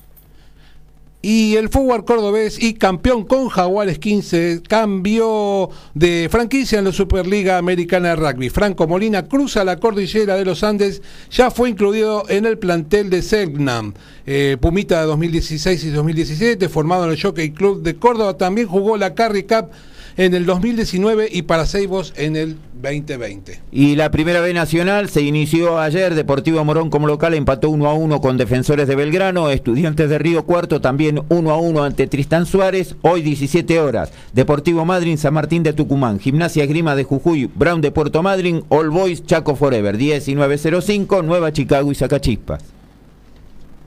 Soledad Matice, la Itaca buscará el título internacional FIB de la categoría ligero cuando enfrente eh, el primero de mayo a Campana Nocipo en Sudáfrica. Eh, hablamos de golf porque al cierre de, de, la jornada ahí en Florida, en el Classic PGA Tour, Martín Contini iba décimo cuarto, es eh, argentino obviamente Contini, pero quedó afuera Fabián Gómez con un más 9 que finalmente lo dejó al margen del torneo. Y bueno, nos metemos en la pelota naranja, una columna que va a ser algo así como una catarsis para el señor Daniel Medina. No nos animamos ayer a responder los mensajes, estaba muy enojado. Estaba que ardía el celular, sí, sí. Bueno, Bueno, bueno, desde ya, bueno, venimos a la, pelota naranja, al básquet, vamos a poner paño frío. bueno, este, ya está, ya con eso ya, está la catarsis, ahora viene el, análisis. Bueno, eh, hablando en serio, para, para toda la gente, ayer fue la, eh, la, primer, este, la segunda ventana FIBA que se desarrolla en Argentina. Argentina, eh, Panamá derrotó a Paraguay, como, como no, no, no, podía ser de otra manera en el Templo del Rock. Y luego vino el, plato fuerte, un, un, clásico a nivel mundial, ya se podría decir, ¿eh? no solo sudamericano, porque ya han jugado mundiales también. ¿eh? Argentina y Venezuela se han enfrentado dos veces mundial en preolímpicos, tremendo. este, lo que la gente no sabe es que en los mundiales le ganamos, en los preolímpicos generalmente perdemos, y en las ventanas eh, está muy repartida. Yo diría que es un 50 y 50. ¿eh? Es una especie de. Oh, no es Argentina-Brasil, se está haciendo el clásico, es Argentina-Venezuela, aunque ya lo habíamos. Opa. Es, epa, eso viene con todo. Eh, Venezuela es un muy buen equipo y ayer lo confirmó. Realmente. Es un equipo que se armó de nuevo después del Mundial. Se armó de nuevo en el preolímpico que se desarrolló en Kaunas, en, Lituania, en la cual tuvo rivales nada más ni nada menos que Lituania y Eslovenia, por lo menos, ¿no? Desde ya. No le fue tan mal porque hizo bastantes buenos partidos, sobre todo ante Lituania, no ante Eslovenia, que lo pasó por arriba, obviamente con ese monstruo de Luka Doncic. Pero eh, ayer se veía venir algo que podía ser, aunque la Argentina este, tenía lo mejor que puede ofrecer en este momento sin que le cedan algunos otros jugadores, desde ya, de Europa, por supuesto, y de la NBA. Estamos hablando de Campaso, estamos hablando de DEC, estamos hablando de la Provítola, que están teniendo, jugando, entre comillas, Campaso, eh, eh, mucho protagonismo en sus ligas, en sus respectivas ligas, NBA y la Liga eh, Española. Sí se dieron los jugadores italianos, este, con, el tema de Delfino, que es un, un hombre ya veterano y que jugó muy bien contra Paraguay. Resalto eso, contra Paraguay, jugaron bien. Este, pero ayer se encontraron con equipo de primer nivel. Y ese equipo de primer nivel, señores, señores, duele decirlo, pero los pasó por arriba. Los pasó por arriba. La derrota argentina fue incuestionable ¿eh? este, contra eh, los chicos de Venezuela, ante un estadio que lo voy a mencionar una sola vez, pero realmente eh, parecía que se estaba jugando en Caracas. Parecía que estaba jugando en el poliedro de Caracas, ¿se acuerdan? Sí el poliedro que tantos matches de boxeo ha habido este, históricos, bueno, de básquet también, eh, parecía que se jugaba allá, es un estadio en el cual había creo que 2.500 personas. Foreman Norton pelearon en el poliedro de Caracas. Foreman Norton, sí, este, mucha promoción, duró 6 minutos la pelea. Claro. Este, eh, pero no, eh, realmente fueron locales, somos locales, otra vez no lo cantaban ellos porque no tienen la menor idea de lo que es pero este, eh, los, los 40 minutos que duró el partido estuvieron alentando, incluso cuando al principio iba perdiendo Venezuela en los primeros 3 minutos, y realmente no pararon. Ante un público que realmente o, estuvo sorprendido o todos estaban comiendo helado. Este, pero eh, realmente eh, eso fue una de las cosas para notar. Estarían en el patio de comidas. No sé qué estarían, si se han ido enfrente a, comer hamburguesas, ¿eh? ahí en obras, este, pero realmente eh, no, no entendí bien esa, esa situación. Parecía un partido de tenis cuando tienen que hacer silencio con los jugadores Y Delfino, Delfino al final del partido, aparte del mea culpa, de decir que, que han jugado muy mal y que fueron superados claramente, también dijo algo de eso, ¿no? De que sí, apoyados por su público, dijo, y este eh, no, dijo que le pareció raro el público argentino, pero como que no existió. Claro. Pero bueno, eh, los pingos se ven en la cancha. Sí, ¿eh? ni hablar. Este, Argentina le ha ganado a México una semifinal de preolímpico, ¿te acordás? Este, para ir a, a, a, Río, sí, si no me equivoco, a Río, tremenda, ¿eh? Ante había 14.000 personas que aparte le tiraban de todo, o sea, pero bueno. Entonces pues, tenemos que ir a lo, fundamental, que son los jugadores. ¿eh? Argentina cayó 71 a 58. Venezuela fue como esos partidos de tenis que dice Lautaro cuando lo agarra un jugador a otro y que no falla nada. Bueno, no falló nada de lo que tenía previsto. ¿eh? que era una intensidad en los cuatro cuartos este, defensiva muy superior, una intensidad defensiva no en la llave de ellos defendiendo, en toda la cancha, en toda la cancha, con una agresividad acá no hubo fallos arbitrales escandalosos, de ninguna manera, ni siquiera se puede decir dudoso. Hubo una agresividad tal que incluso conspiró contra el bajo marcador que hizo Venezuela, 71. Ni hablamos, pero fíjense en el bajo marcador que hizo Argentina. ¿eh? Venezuela dejó a Argentina con 58 puntos en su casa. 58 puntos, si ustedes recuerdan, es una cifra muy similar cuando Argentina perdió el último partido contra Australia en los Juegos Olímpicos, ¿eh? que recibió un soberano baile. Eso incluso es este, destacado por Fernando Duro, el argentino que dirige a Venezuela, y de muy buena manera ya lo había dirigido en el preolímpico también, con una combinación de estrategia, eh, deseos, ganas y juego físico que redondeó un juego perfecto no hay, ningún, no hay ninguna duda. Eh, mm, poco se puede decir, tuvo, vieron bien las declaraciones de Delfino este, eh, eh, al final del partido, el otro jugador también este que, declaró, estuvo declarando Brusino, no, no, no tenían nada que decir, sí, tenían nada que decir, que fuimos operados totalmente, pero más que nada recalcaban la parte física los jugadores, y eso mismo recalcó el Che García, un tipo al cual yo vi en el banco totalmente vencido.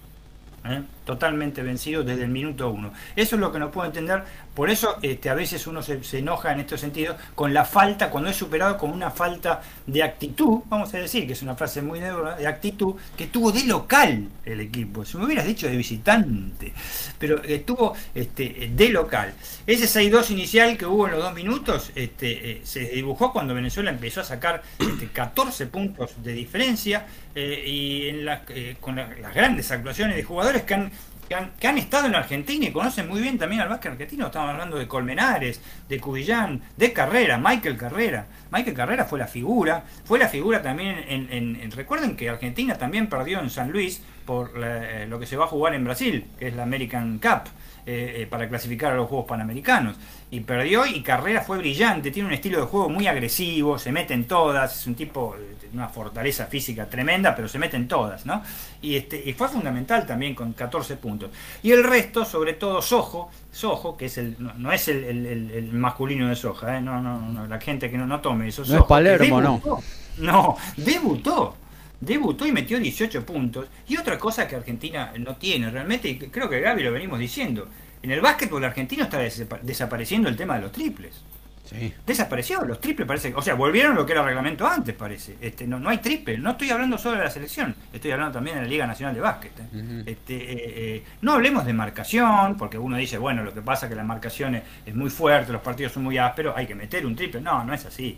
Es impresionante los triples que se erran y los triples que erraron ayer jugadores de gran categoría en Argentina que son especialistas en eso. El triunfo es justo, Venezuela pudo haber ganado por, más, es una, eh, una, llamada de atención mucho más grande que la derrota con Colombia, eh, que tuvimos por la América Cup, y contradice lo que dice el técnico Che García. Nosotros tenemos que tratar de ganar para este, seguir teniendo un buen ranking que nos posibilite, en caso de clasificar, no me cabe duda que va a clasificar Argentina, pero en caso de clasificar, para tener un fixture más o menos conveniente como el que tuvo Argentina en el 2019 en China, ¿eh? ¿Eh? que lo tuvo y, gracias a eso eh, llegó a cuartos de final este, con, con, gran impulso. En este momento, con los dos triunfos contra Paraguay no sirven, porque es un equipo de nivel D, no suma nada en el ranking. Sí sirve una derrota contra Venezuela, que es un eh, eh, Venezuela está en el grupo B y Argentina está en el grupo A, digamos, de ranking. Y esa derrota eh, se potencializa más a favor de Venezuela y totalmente fogonea en contra a Argentina para, el ranking. En fin, vamos a ver, hoy con Panamá este, hay que resolver varios puntos este, que son flojos, este, tiene que ser rápido porque Panamá, Panamá el juego buscará, buscará hacer las mismas armas que tuvo hoy, este, ayer, perdón, Venezuela. Es muy físico también Panamá. me imagino, me imagino que hoy la actitud del equipo será totalmente diferente, ¿no? Sí, me muero si llega a ver 500 panameños, no, no podría ser. No, bueno, pero aparte, aparte el equipo en la cancha va a tener que salir como verdaderos leones a jugar el partido. ¿no? Tienen que salir con todo porque realmente han decepcionado a la gente. Yo creo que decepcionaron a la gente que los vio por televisión, ¿eh? la que estaba ahí no sé qué estaba haciendo realmente. Te estarían Perdón, Dani. Sí. Igual no está complicada la clasificación, ¿no? Por supuesto que está complicado y sigue con este nivel. Lo que sí, este eh, Ricky, de cuatro se clasifican tres y el cuarto es Paraguay. Vuelvo a insistir, Paraguay. O sea, no, la clasificación, después vienen las cosas, las cosas. Cuando empiezan los grupos y tienen que clasificar este, eh, siete para el Mundial. Se supone que Argentina también va a entrar entre esos siete. ¿eh? Recordemos que está Estados Unidos que está para clasificar, está Venezuela, está Brasil, este, hay, está Canadá. que cuando las cosas se Dominicana. empiecen a por supuesto, República Dominicana, Puerto Rico, el siempre jodido, vamos a decirlo así, la gente sabe, el, siempre jodido Puerto Rico, Brasil, Brasil tiene un equipazo en este momento. Pero bueno, vamos a ver cómo le va eh, a Panamá contra Panamá hoy, tiene que revertir totalmente eh, esta posición, pero sobre todo este, eh, la actitud, que es lo que más importa con respecto a esto. Y te voy a decir algo que esto le interesa a Gaby, con esto más o menos te este, vamos cerrando la columna, pero que, le va a interesar. Este, ¿Qué novedades hubo? Sí, ¿qué novedades hubo el, miércoles pasado, al término, perdón, el jueves pasado, cuando ya el miércoles nosotros habíamos tenido este, el programa de básquet, lo habíamos hecho en Código deportivo. En la Liga Argentina de Básquet. ¿Qué pasó? pasó que ganó Bahía Básquet. No. Espectacular, inolvidable. No. ganó Bahía Básquet. Este, fue increíble. Este, venció, pero no, solo que ganó, ganó 94-80, pero ¿a quién le ganó? Al puntero de la zona sur, Deportivo Vietnam. Muy bien. Increíble. En el Dow Center, que es donde juega este, eh, eh, y donde entrena, lo hace ese proyecto de casi 5.000 chicos para, que jueguen básquet, este, el Pepe Sánchez, entre los ganadores fueron los ganadores Joaquín Sánchez, que es primo, en fin, de Pepe Sánchez, y Valentín Simone, ambos con, 16 puntos. Eh, es, es, histórico esto, realmente, y les digo más, ahora... siempre nosotros bromeamos ahí con Gaby y siguen bromeando ahí los muchachos con las con, las escuchas, pero eh, de 21 partidos es el cuarto triunfo. Así que, no y por, otra, por otro lado les digo que están últimos. O sea, no sé a dónde va ese proyecto del Dow Center, realmente, pero, o sea, eh, formar, perfecto, pero estamos hablando de la capital se podría decir ahora la ex capital del básquet argentino. ¿eh? Y se podría reemplazar por Santiago de Estero tranquilamente, que siempre estuvo a la par, ¿no? Desde ya, pero el, básquet, el básquet, respirar básquet, jugar básquet, ver básquet, era, era este, eh, es, es, Bahía y de hecho el mejor jugador de la historia del básquet argentino este, es bahiense. Pero es que es raro, que es raro también, y hablando de esto de Bahía Blanca, ¿no? Bueno, ahora traemos el tema eh, que está más a la palestra de Bahía Básquet, pero hay equipos tradicionales de básquetbol en Bahía Blanca que... Estudiantes y Olimpo. Claro, estudiantes y Olimpo, justamente a eso iba que han como desaparecido ¿no? de, la, de la elite del básquetbol nacional. Porque la, fase institucional en ese aspecto, ¿eh? y al no ser... Acá es eh, obvio que eh, el tema de Bahía Básquet tiene un respaldo a nivel político, se podría decir, desde ya. Cosa que no tiene ni Olimpo ni Olimpo ni estudiantes, que prácticamente han este, desaparecido en lo que el básquet se refiere. ¿no? Estudiantes siguen en, la parte de ascenso, pero este eh, Olimpo, por ejemplo, se orientó al fútbol. Vamos a ser honestos. Se orientó al fútbol, eh, subió varias veces y bajó de categoría y fíjense dónde está ahora Olimpo. ¿no? Está en el torneo federal, Horacio, si no me equivoco. Este, Así es. Eh, y realmente la parte económica no fue apoyada en nada y de ahí salieron, de esos dos clubes, o sea, salen de varios clubes o escuelas que hay en, en Bahía Blanca, pero de esos dos clubes salieron el 100%, vamos a decir, de las grandes figuras del básquet argentino. Este, pero, eh, cosa que está siendo reemplazada con un proyecto que es a futuro. Bueno, espero que lo podamos ver el proyecto, ¿no? Desde ya que se cristalice, ¿no? Que se cristalice en una. Pero es raro, es raro que en un proyecto hacia futuro, ya con, con cierto rodaje de, de todos los jugadores, no, no, no se vayan dando eh, los resultados. Eh, aunque sea de competir dignamente, ¿no? Estamos hablando claro, de porque eh, pierden de una manera, no digo escandalosa, pero concreta. Y lo que es peor, van a perder la categoría. O sea, se van a ir al federal. ¿eh? Al federal. Eh, lo que sí hay que destacar, Gaby y compañeros y audiencia, es que la mayoría de sus jugadores que, por ejemplo, jugaron la Liga Nacional de Básquet en la temporada pasada y salieron últimos, perdieron para irse al, descenso con Atenas de Córdoba, este, los playoffs, están desperdigados por todo el mundo. Que ese quizás sea el objetivo también. Este, dejémoslo ahí. Eh, están, están en, muchos en Brasil. varios ahí, decís vos. Y sí, están en Brasil, están en Europa y están en Uruguay. Y estamos hablando de chicos que no superan los 21 años, en algún caso.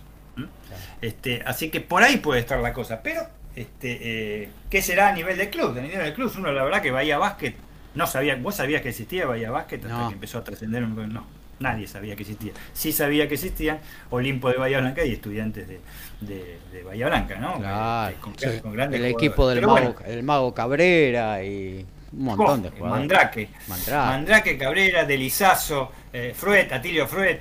Este, y aunque parezca mentira, en Olimpo yo vi uno de los grandes jugadores que yo vi uruguayos de toda la historia, Wilfredo Ruiz, se llamaba. Un, terrible goleador que promediaba entre 40 y 45 puntos por partido en la época que estaba Lanús y Obras Sanitarias y Ferrocarril Oeste.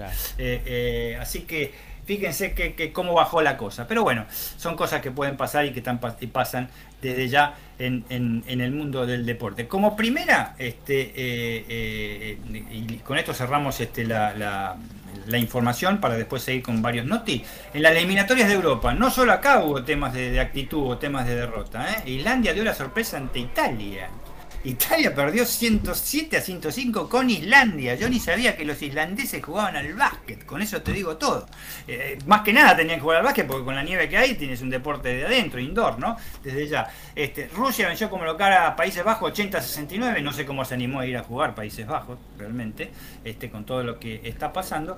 Y España no tuvo problema ante Ucrania, 88 ¿eh? a 74, un, encuentro que se jugó en en la provincia de Córdoba, en España, este, y Lituania, eh, como visitante, eh, superó a Bosnia por un punto nada más, 79 eh, a 78, realmente muy, pero muy este, exiguo. Bulgaria dio la nota, venció una debilitada República Checa, ganando en Sofía, Bulgaria 79 a 70. República Checa es un muy buen seleccionado, que hizo un gran mundial, estuvo en el, estuvo en el preolímpico casi por ir a los Juegos Olímpicos, y la subcampeona olímpica Francia no tuvo inconvenientes. Portugal lo arrasó con 94 a 56. Bueno, muy bien, muchas gracias. Hasta aquí todo lo del básquet. Actualizamos eh, fútbol, también eh, rugby en esta 102 de Código Deportivo. Y el Crystal Palace en 11 minutos ya le está ganando 1 a 0 al Barley en la liga inglesa. y sí, estaba favoreciéndolo, mientras que el Watford, que es el otro que tiene abajo, está igualando en 11 del primer tiempo 0 a 0 con Manchester United. Otra igualdad en cero es entre Belfort y Newcastle. En la Serie A, un minuto del segundo tiempo, Salernitana continúa siendo derrotado 1 a 0 por el Bolonia. En la Bundesliga, el Wolfsburgo ahora gana 2 a 0 al Mönchengladbach, Unión Berlín continúa ganando 1 a 0 al Main 05, el Bayer Leverkusen 1 a 0 sobre el Bielefeld y el Friburgo 1 a 0 sobre el Hertha Berlín. Y por el Seis Naciones se fueron al descanso final del primer tiempo de visitante. Francia le gana a Escocia 19 a 10. Bueno, nos vamos a ir al corte institucional, cortito de MG Radio luego arrancamos con la segunda hora. Aprovechamos para despedir a nuestro especialista en boxeo, el señor Ricardo Beisa. Ricky, nos reencontramos el miércoles seguramente en otra edición de Código Deportivo. Bueno, Gaby, te quiero mandar un saludo a vos, a todos los compañeros, a la audiencia, eh, que estén muy atentos porque hay muchas veladas hoy de boxeo. Y para cerrar, te voy a decir que hoy el Principito Abel Adriel irá frente al local Lawrence King en California en marco del Box Fest Round 2. Muy bien, muchas gracias. Hasta la próxima, Ricky. Chao, Ricardo. Hasta el miércoles, chicos. Chao, chao, chao. Un gancho de emoción. Ojo a la bondiolita. No, nos vemos en la cancha, Gaby. Chao, nene. Sí, sí, ahí estaremos. Chao, chao. Ahí estaba Ricardo Beisa. Bueno, nos metemos, ¿eh? Corte institucional. Ya volvemos con más Código Deportivo. Desde la ciudad autónoma de Buenos Aires, República Argentina, transmite MG Radio. MG Radio. MG Radio, www.mgradio.com.ar Mabel Rodríguez, clases de canto, interpretación, trabajo corporal y vocal. Comunicate a nmabelr@hotmail.com o al Instagram arroba nmabelr. Animate con Mabel Rodríguez.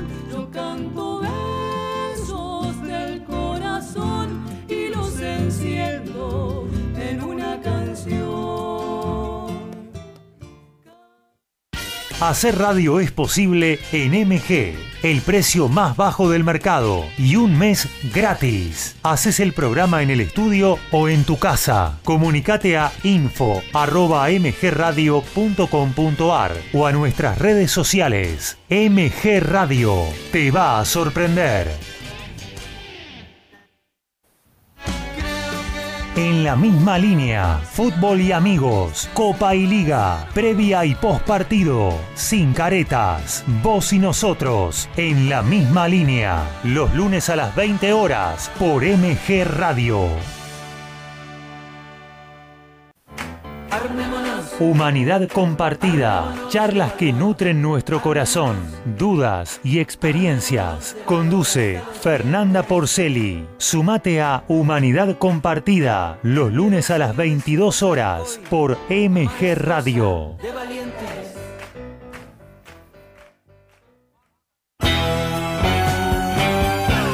Estás en momentos geniales. Estás en MG Radio.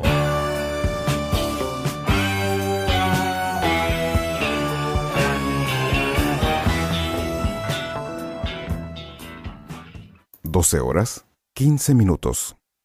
Aquí estamos de vuelta. Segundo tiempo de Código Deportivo.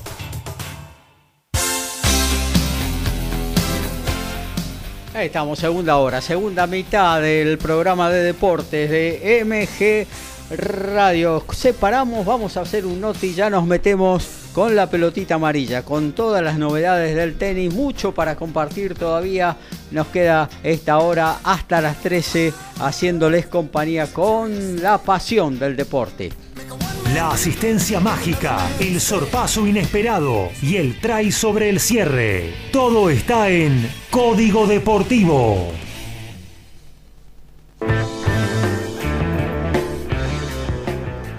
Vamos a hablar otro poquito, por supuesto, de lo que recién hablamos, del básquet, pero en este caso de la Euroliga de Europa, la increíble y tormentosa Europa. El conflicto bélico entre Ucrania y Rusia pone en vilo la máxima competencia europea y los lituanos del Salgiris sacaron, entraron a atacar duro a los rusos. El primero en tomar postura fue el Barcelona español que canceló su viaje a San Petersburgo, donde, debía enfrentarse ayer al Zenit de San Petersburgo. Luego fue el Salgiris Kaunas, mucho más enérgico, que debía enfrentar al CSKA y pidió boicotear a los equipos de ese país. La Euroliga sacó tratado en comunicado oficial que los partidos de la jornada 27, Bayern Múnich, CSKA Moscú, Vitsi Basconia Victoria, o sea, el Victoria contra Gasteiz y Unic Kazan versus Zenit y eh, San Petersburgo, perdón, contra el Barcelona, están suspendidos por ahora indefinidamente. El tenista ucraniano Sergi Stakovsky, quien venciera a Federer en Wimbledon en el año 2013, informó que está viajando a su país, a Ucrania, para tomar las armas y unirse al ejército de su país ante la invasión rusa. Y en automovilismo, la Fórmula Nacional, Renault 2.0 desarrolló su primer prueba con el halo. Fue en el día de ayer con el equipo Martínez Competición en, el ensayo, en un ensayo en el autódromo y Juan Galvez entre la clasificación del este, Top Race porteño. La categoría escuela ya tiene el aro que fue de muy fácil este, eh, instalación, tres tornillos apenas, aunque les parezca mentira. Está adaptado a las alturas de todos los participantes. Las pruebas fueron muy positivas. También lo hizo Manuel Ciarro, que es un, corredor de turismo nacional y de, Top Race, y se metió en el monoposto, dio su visto bueno y la temporada que todavía no se sabe cuándo se va a iniciar, ya está actualizada eh, con lo máximo, lo top a nivel de seguridad en la parte monoplazas a nivel mundial. Y el hooker del seleccionado de Brasil, Ian Rossetti, finalmente no va a jugar la Superliga Americana de Rugby para Cobras. Después de estar cinco años formando parte del sistema de alto rendimiento de Brasil, el forward vuelve a las canchas de la urba y se pone la camiseta de Cuba. La fecha 3 de la B Metropolitana, 17 horas. Colegiales en Murro ante Argentino de Quilmes, Deportivo Merlo Justo José de Urquiza, Defensores Unidos de Zárate ante Comunicaciones, Villa San Carlos en Berizo con Los Andes, La Guay Urquiza y Tuzaingó, Deportivo Armenio San Miguel en la primera C, 17 horas, Luján El Porvenir, Atlas ante Central Córdoba de Rosario y a las 19 La Ferrer y San Martín de Bursaco. Vamos al encuentro de Lautaro Miranda, vamos a hablar de tenis en este ratito aquí en el Código Deportivo 102, Lauti. Sí, Gaby, porque hay dos finales ya ahora mismo en marcha, la final de Dubai ATP 500 entre Andrés Rublev, el hombre sensación, Yiri Vesely, checo, 28 años, por suerte no viene a la Argentina a disputar la Copa Davis. Una semana soñada de Bessery, que actualmente es 123 del mundo, un jugador que fue muy bueno en su momento, alcanzó el top 30 a los 21 años, como bien digo, ahora tiene 28, y que esta semana pasó la quali en Dubai y se cargó nada más y nada menos que, anotá, eh, Arin Silic, Roberto Bautista Gut, Novak Djokovic, eh. el día de ayer a Denis Shapovalov. Eh. Bien. más, semana parece una el hijo de Lendel y Navratilova. Eh, esta semana. Eh, además, déjame decirte, el triunfo sobre Djokovic eh, significó, primero que nada, su segundo triunfo sobre Djokovic, porque ya lo había ganado hace seis años en Monte Carlo. Así que es uno de los pocos tenistas que puede presumir de tener un 2-0 a favor ante el tenista serbio. Eh, algún, otro de los que puede presumir lo mismo, por ejemplo, Nick Kyrgios, pero ah. son realmente muy pocos los tenistas que tienen un 2-0 ante Djokovic. Pero además le significó a Novak Djokovic ceder el primer puesto del ranking ATP tras dos años ininterrumpidos en la cima. Esto generó, o sea, se rompió la matrix del tenis de alguna manera porque entró Daniel Medvedev como nuevo número uno del mundo, va a asumir eh, el siguiente lunes. Eh, se convierte de esta manera Medvedev en el tercer tenista ruso eh, en ascender a la primera posición. Los otros han sido Yevgeny Kafelnikov y Marat Safin. Invadió el primer puesto. Sí, sí, sí, sí, sí. sí, sí, semana impresionante y bueno, además es el vigente es el vigésimo séptimo eh, tenista en la historia eh, en, alcanzar la cima del ranking. Un dato muy curioso es que va a ser el, tenista más alto de la historia en ser el número uno. 1.98 mide Medvedev, el récord le pertenece, le pertenece todavía en realidad hasta, hasta el día lunes a Marat Safin que mide 1.93, eh, así que bueno, le sacó este récord tan particular a su compatriota y además Medvedev es el primer jugador por fuera del Big Four, es decir, este grupo eh, conformado por Federer, Nadal, Djokovic y Marri en alcanzar la cima del ranking desde que Andy Roddick dejó eh, el trono en enero de 2004. Es decir, más de 18 años han pasado para que otro jugador que no sea ninguno del Big Four sea número uno del mundo. Sin duda, eh, una, una era única, sin lugar a dudas, que ha tenido y ha disfrutado el mundo del tenis en estos últimos 18 años. Tal cual. Gracias principalmente. Sí, gracias principalmente al Big Three. Sí. Bueno, Andy Murray siempre ha estado ahí y me parece que también. Las lesiones lo eh, dejaron, lo, lo, lo marginaron bastante, ¿no? Sí, sí, sí, sí, totalmente pero cuando ha estado a tope, ha estado ahí siempre para disputar. Sí me parece que lo condena un poco el hecho de tener tres títulos de Grand Slam en comparación con los 20, 20, 21 que tiene el Big Free, pero podemos dejar de lado que Andy Murray dio 8 finales, es decir, jugó 11 finales en total. Está bien, 3 ganadas, 8 perdidas, pero bueno, la gran mayoría de las que perdió, por no decir todas las que perdió, las perdió ante el Big Four, ante, ante el Big Three. bien digo. Entonces, eh, también me parece que eso debe servir como atenuante. Así que bueno, tendremos... Recuerdo en, el, en el Tennis Pro del 2002, el jueguito, el número uno era Tommy Haas. Desde ese momento que arrancaron estos cuatro muchachos y no... No pararon. No pararon. Los tres, más Los, tres, sí. sí, sí, es terrible. Y bueno, Roger, no olvidar que estuvo cuatro años y medio consecutivos entre 2004, entre enero de 2004 cuando gana el Abierto de Australia, hasta los Juegos Olímpicos 2008. ¿Es el que eh, tiene el récord, Federer o Iván Lendl lo, lo sostuvo eso? No. Semanas consecutivas, el récord lo tiene Roger. 237 semanas consecutivas, justamente comprendidas entre enero de 2004 y agosto de 2008. El récord total lo tiene Novak Djokovic, que este pasado lunes totalizó 361 semanas. Eh, el segundo es Federer con 310.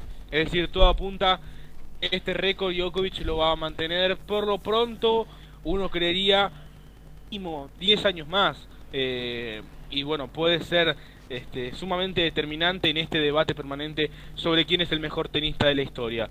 Así que bueno, así están las cosas en el tenis. Eh, en estos momentos Andrés Rubles saca 3-1 ante Giri Vesely, mientras que la polaca Iga Świątek saca 2-1 ante Anet Kontaveit en la final del WTA 1000 de Doha. Eh, anoche tuvimos un, un partido muy pero muy interesante en las semis de Acapulco entre Rafa Nadal y Daniel Medvedev. Medvedev, eh, el uno eh, a punto de asumir, digamos. Claro. Eh, el uno entrante.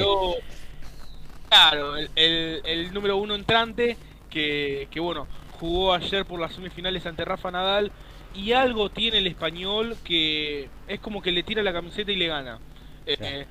a veces ocurre con estos mega cracks que hay jugadores que, que no simplemente no, les cuesta mucho eh, jugarles. Me acuerdo aquella final del US Open en la que Medvedev eh, de estar 0-2 se puso dos iguales, fue al quinto.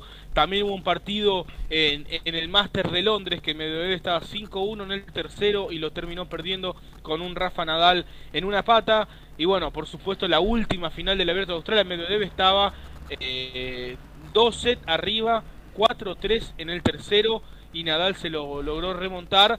Eh, así que, bueno, evidentemente tiene una bestia negra en Nadal. Ayer con ya Daniel número uno del mundo y demás, todo quizás apuntaba a que pudiera haber hecho un mejor partido, pero bueno, fue Rafa Nadal quien se quedó por el triunfo 6-3-6-3, especialmente luchado el, el segundo parcial. Hubo un game de 19 minutos. Eh, si uno no vio el partido, les recomiendo que vea ese game de 19 minutos que fue espectacular. Los mejores puntos de todo el partido, Rafa Nadal salvando breakpoints eh, de manera épica. Eh, estamos viendo una versión de Nadal impresionante. Rafa lleva 15-0 esta temporada. Eh, es el mejor arranque de año que tuvo en toda su carrera. A los 35 años tuvo el mejor arranque de toda su carrera y viene de una lesión eh, por la cual necesitó operación en su pierna derecha. Además tuvo COVID a finales de diciembre. Es decir, aún con todo eso y con 35 años, llega, gana el ATP de Melbourne, gana el Abierto de Australia y ahora está en la final de Acapulco sin perder ningún set y dejando en el camino al futuro número uno del mundo. Su rival será Cameron Norrie, tenista británico, 12 del mundo, que eh, ayer venció a Stefano Tsitsipas y que si hoy le gana a Nadal y conquista el título en Acapulco, será el próximo 10 del mundo. Cameron Norrie, campeón de Indian Wells, campeón el año pasado del ATP de los Cabos, también ahí en México. Así que, y te tiro un dato, Gaby. Es entrenado por Facundo Lugones, un entrenador argentino que conoció en la Universidad de Texas. Facundo tiene 28 años y es el entrenador más joven de todo el top 100.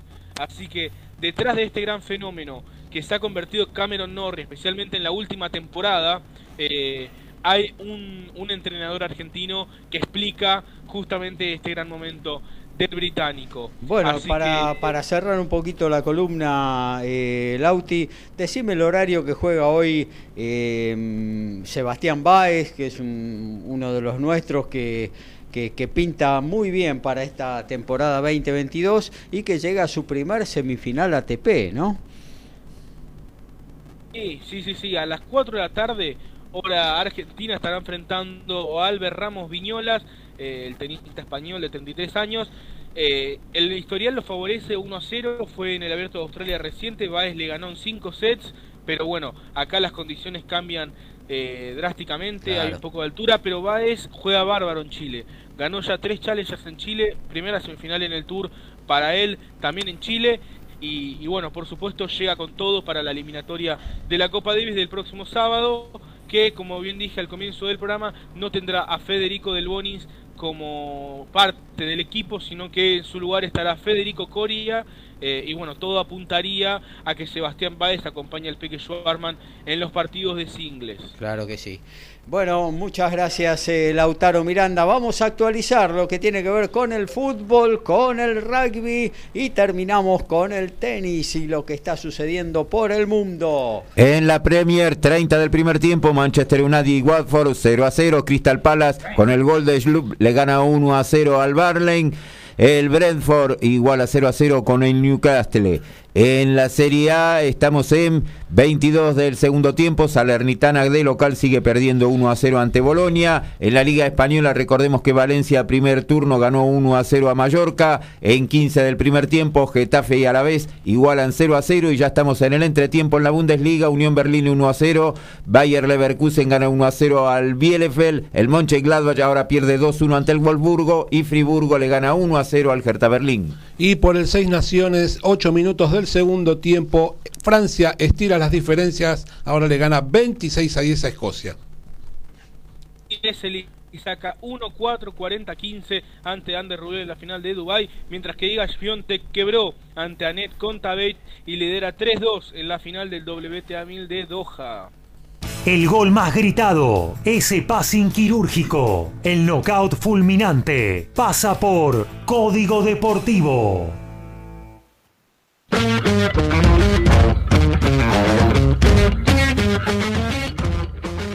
Seguimos hablando un poco de básquetbol, coletazos de la final de la Copa del Rey en España. El Real Madrid tiene una durísima derrota en la Euroliga en Lituania. El merengue no tuvo juego ofensivo ante Salgiris Kaunas y cayó sin atenuantes el jueves que pasado 68 a 47 Gaby que tuvo casi 30 minutos en cancha y sumó 4 puntos nada más y 2 rebotes. En ese contexto, no controlar puntería de afuera, la frustración se apoderó del equipo merengue que no levanta cabeza porque tiene los últimos 6 partidos 4 derrotas y perdió ante el último, el equipo lituano que solo tiene 5 victorias en 25 partidos. La Orma Echea disputará la clasificación en Monterrey. Estará enfrentando la húngara Dalma Galfi, contra quien cayó curiosamente exactamente hace una semana en la quali del WTA de Guadalajara. Y en automovilismo, la Fórmula 1 sin sorpresas y siguiendo el rebaño. La situación en Ucrania es cada vez peor y desde ayer la nación se encuentra bajo ataques por parte de la avanzada militar rusa. Desde anteayer, mejor dicho, la FIA se reunió enseguida de emergencia y suspendió el Gran Premio de Sochi de Rusia que estaba pautado para el 25 de, septiembre. De esta manera se suman las sanciones de otras entidades principales deportivas como básquet y fútbol. Y Cafeteros Pro es el primer rival de Jaguares 15 en el próximo Super Liga de Rugby Americana. Y para contarles que tiene que presentar una lista de 30 jugadores y ya contrató a 20 argentinos, con lo cual va a ser mayoría. Recordamos que es el único equipo que todavía no ganó en el torneo. Copa Argentina, el próximo martes van a estar jugando en la cancha de Lanús, Vélez Arfiel y Chipoletti de Río Negro, 21 a 30 en el Monumental de Rafaela, Colonia Esportivo Peñarol de San Juan, el miércoles 17 a 10 Banfield Esportivo Doxud en cancha de Quilmes y el miércoles 21 a 10 Boca Central Córdoba de Rosario en el Mario Alberto Kempes de Córdoba, partido que vamos a estar siguiendo minuto a minuto junto al de Estudiantes de La Plata.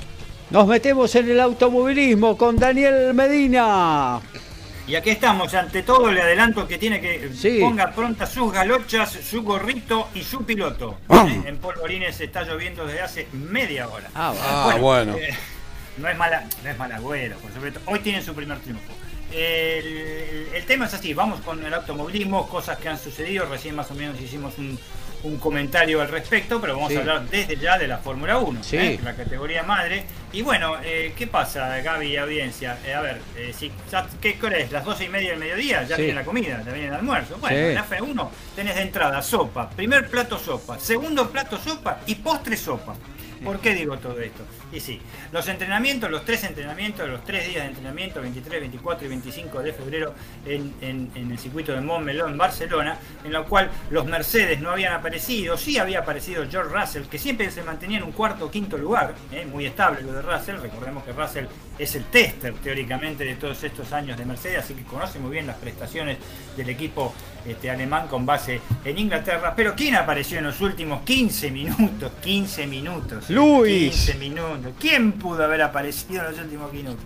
Sir Lewis Hamilton. Les dio un pesto impresionante ¿eh? en el circuito este, catalán, circuito que no conoce para nada, Luis, y este, le dio un pesto impresionante, marcó el récord de todos los que habían eh, sido en los tres días, un minuto 19 segundos, 138 este, milésimas, y aventajó nada más ni nada menos que a George Russell, que también apareció al final, ¿eh? a, nada más que a 5 este, milésimas, o sea que anduvieron nada. Este, nada, o sea, y dio nada más que los dos no pasaron las 100 vueltas, 66 Russell y 94 Hamilton en todo el día, pero los últimos 15 minutos se ve que Toto Wolf, este Gaby les dijo, muchachos, a ver si se desperezan un poquito. Aceleren.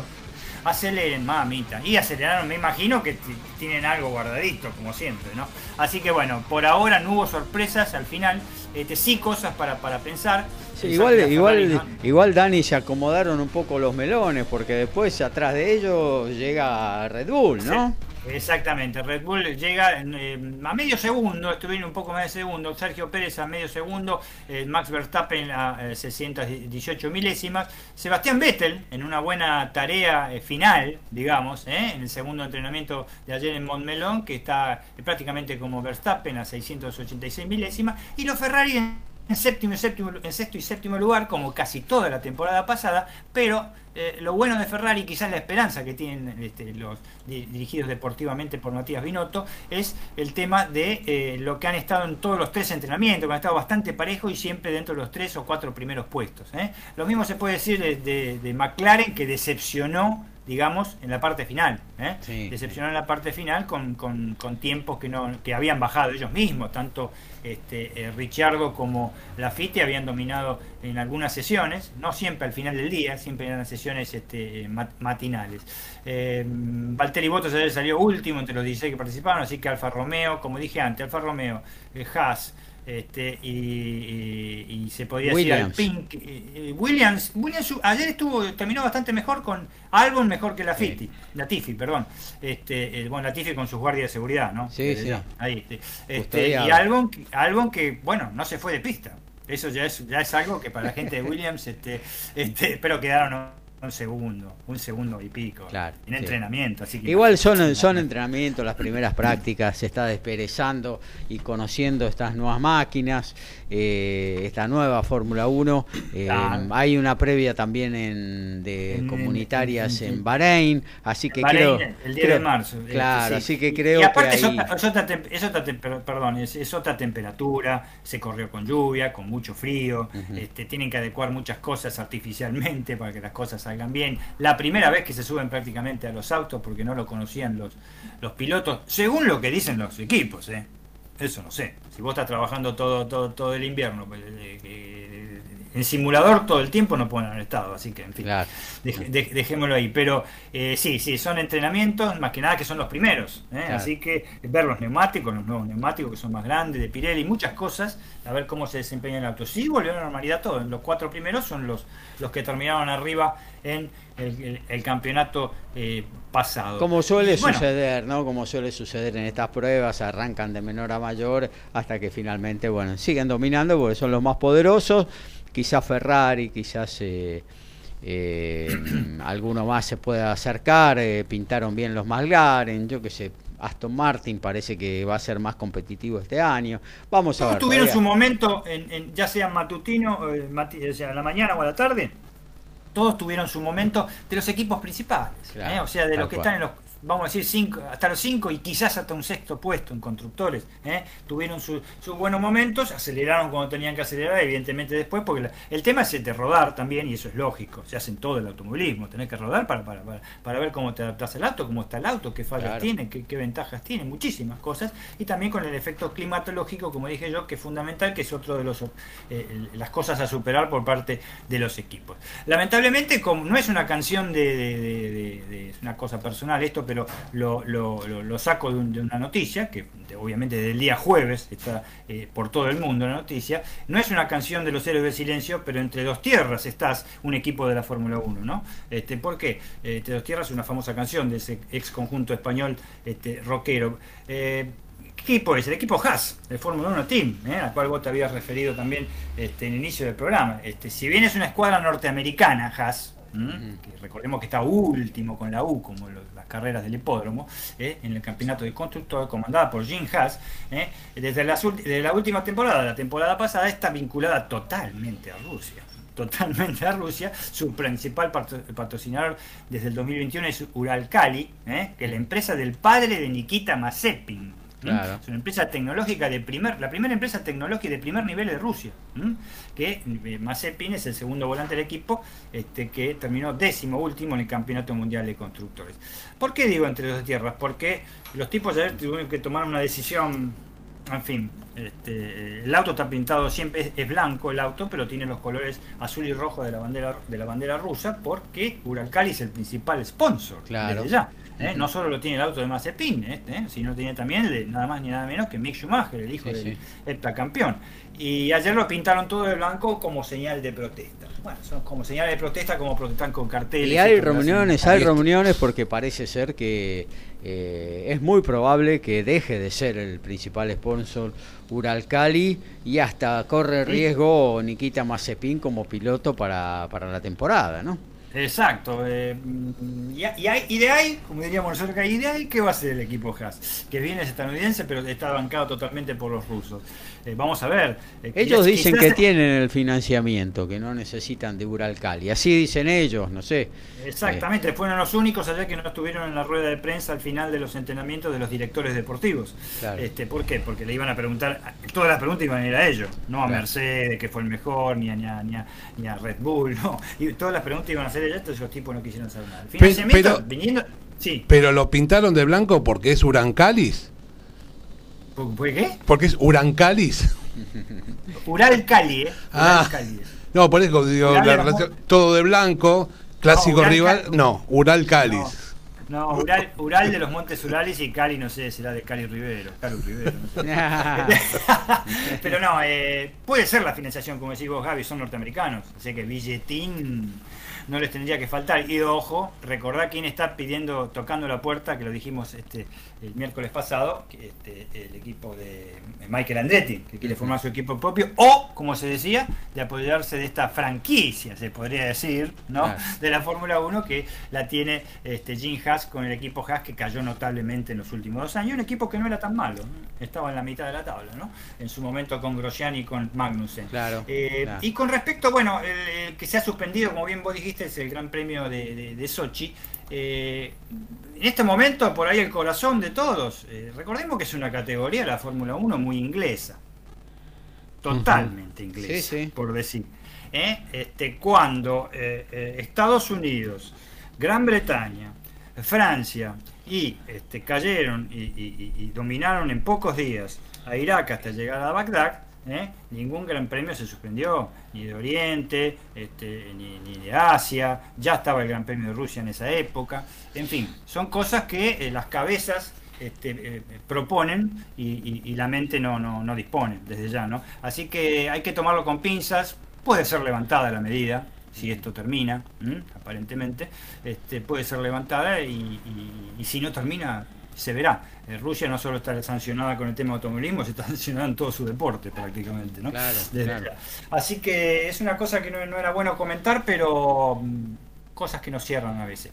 Y para terminar, el turismo nacional, empieza el turismo nacional, empieza el turismo argentino, la categoría espectáculo, ayer este, con varias aristas. Primero, la sorpresa de cual eh, eh, Damián eh, Kirstein fue el más veloz ayer con un minuto 17 en aldea romana, 140 kilómetros de promedio, este, y derrotó a todos los... Este, con su con su Peugeot 208 derrotó ayer en, la, la primera clasificación a todos los Toyota Etios que vienen con todo con apoyo este, oficial. Y segundo salió un Nissan, un Nissan March de Sergio Fernández, Sergio Fernández el puntano, también muy cerquita. La clasificación este, definitiva para las carreras que, se van a hacer a la tarde a partir de las 15 horas, que son las tres series, ¿eh? las tres series que ordenan la, final de mañana, está haciendo en este momento, pero carecemos absolutamente de información. Adivinen por qué, por todo lo que comentaron tanto la Auti como ustedes. ¿eh? Porque se está dando por un este, streaming que no se puede, que hay que pagar, que se llama Moto, este, Motosport o algo, o algo así. ¿eh? Así que ni la TV pública está transmitiendo en este momento los entrenamientos y la clasificación,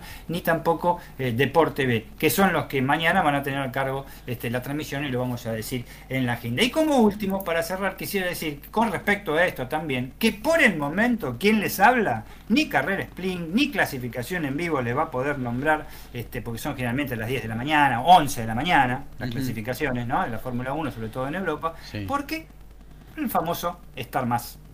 Este, eh, eh, de cable me sacaron, me sacaron todos los canales Star que había. todos. Me dejaron uno, creo que se llama Star, no sé qué. Uno que le da, da este, este dibujitos japoneses, esos dibujitos raros. Este, pero de golpe y porrazo, así. Starota. ¿Eh? Starota. Eh, no tenemos absolutamente nada. Yo creo que ESPN va a tomar cartas en la medida y que por lo menos, eh, por lo menos los entrenamientos y las clasificaciones se van a poder ver. Ahora, la carrera de los domingos, olvidate, desde ya. No creo que la, que la tengamos. Bueno, muy bien, actualizamos fútbol, actualizamos rugby, también tenis, antes de irnos a la última columna de esta 102 de Código Deportivo. Y en la Liga Chilena, 40 del primer tiempo, La Serena con tanto del argentino Marcelo Herrera le está ganando 1 a 0 a Coquimbo Unido. En la Premier League, el Newcastle ahora le gana 2 a 0 al Brentford. El Crystal Palace continúa ganando 1 a 0 al Barley. Ahora hay tanto del Salernitana en la Serie A, a 10 del final, igualan 1 a 1 con el Bolonia. Están en 0, 29 del primer tiempo, Getafe a la vez en la Liga Española. En la Bundesliga, ahora el Bayer Leverkusen le está ganando 1 a 0 al Bielefeld, tanto del argentino Lucas Alario. Y por el Seis Naciones, 21 minutos del segundo tiempo y Francia sigue tomando diferencias. Ahora le gana a Escocia 31 a 10. Andrés Rublé se quedó con la primera manga por 6-3 ante Gidi Bessel en la final de Dubái y ahora quebró al comienzo del segundo parcial para sacar 1-0. Mientras tanto, en Doha saca Iga Swiatek 5-2 ante la Estonia Anet Kontaveit. Gabriel Giachero y Dream Team hacen Código Deportivo.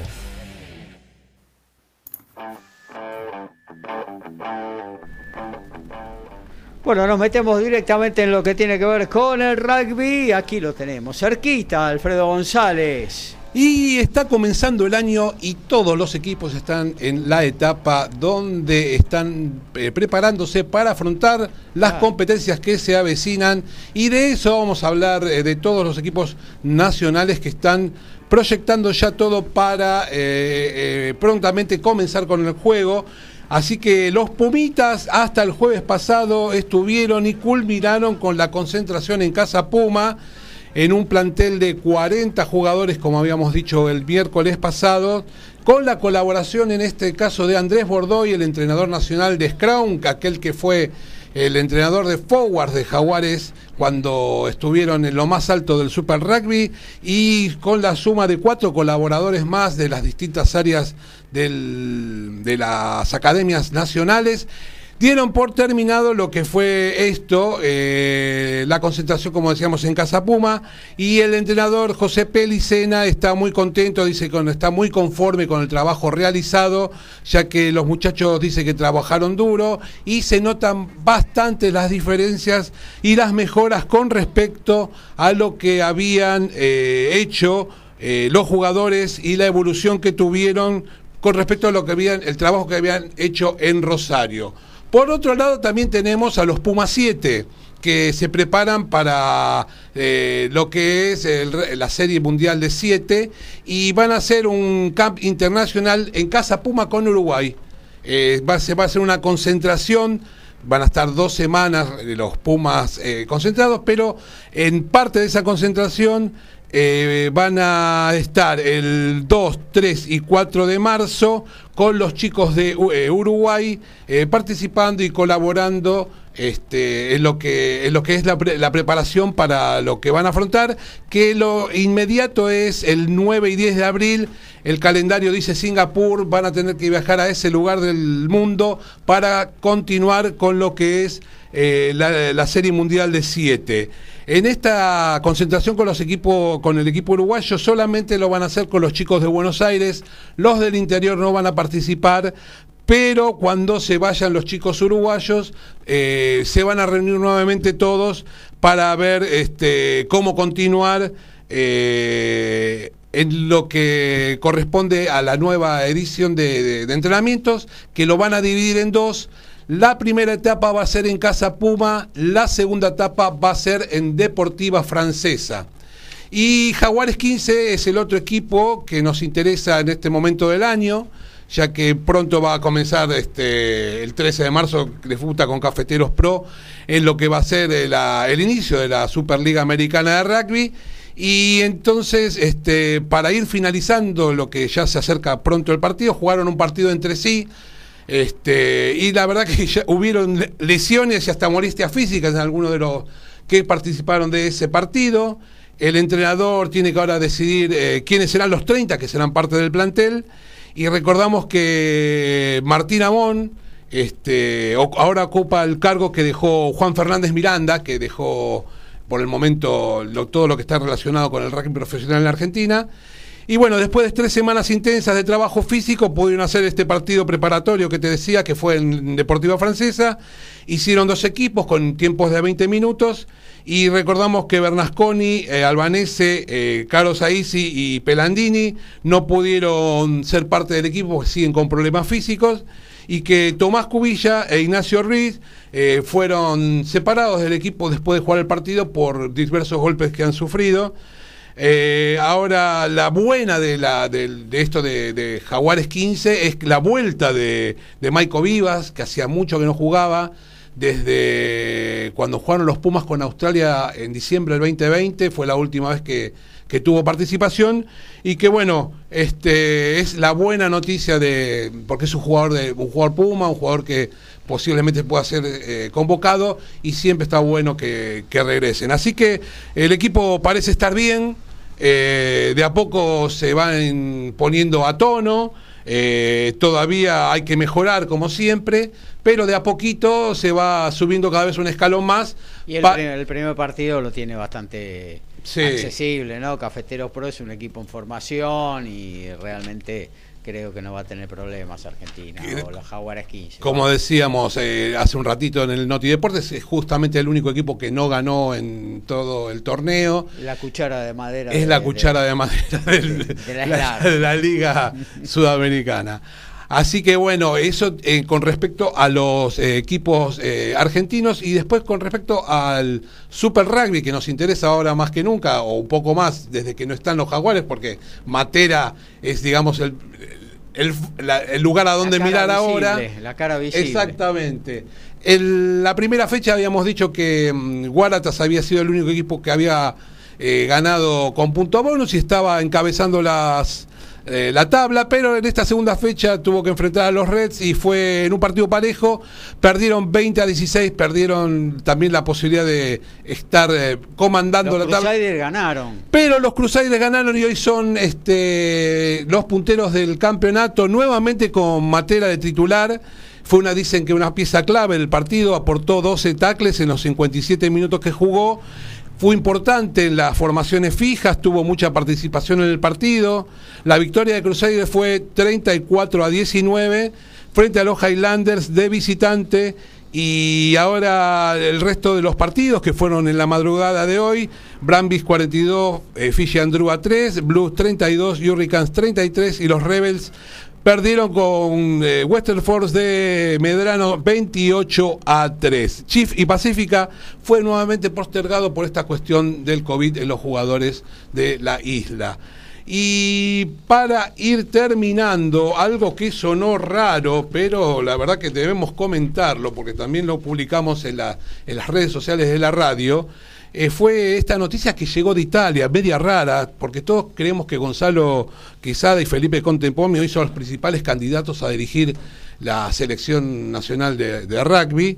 Pero en Italia afirman que el entrenador de Viadana, Germán Fernández, sería el candidato a dirigir a los Pumas. Una cosa rara. Dice que aprovechó que estuvo en nuestro país por cuestiones eh, personales y que hasta tuvo conversaciones con la gente de la UAR para este, que le ofrecían el, la chance de dirigir al seleccionado nacional. La verdad que dicen desde allá que el entrenador tiene contrato hasta fin de año, que no sería un inconveniente dejar el contrato de lado para venir a la Argentina, pero la verdad a mí me suena bastante raro. Claro, un tapado diríamos. ¿eh? Exactamente. Un tapado. Eh, bueno, muy bien, hasta aquí lo del rugby. Ahora nos vamos a meter en la agenda, ¿eh? porque hay mucho deporte para ver en este fin de semana y te lo contamos aquí en la 102 de Código Deportivo todos los deportes en un solo programa. Código Deportivo. Un, dos, un, dos, tres.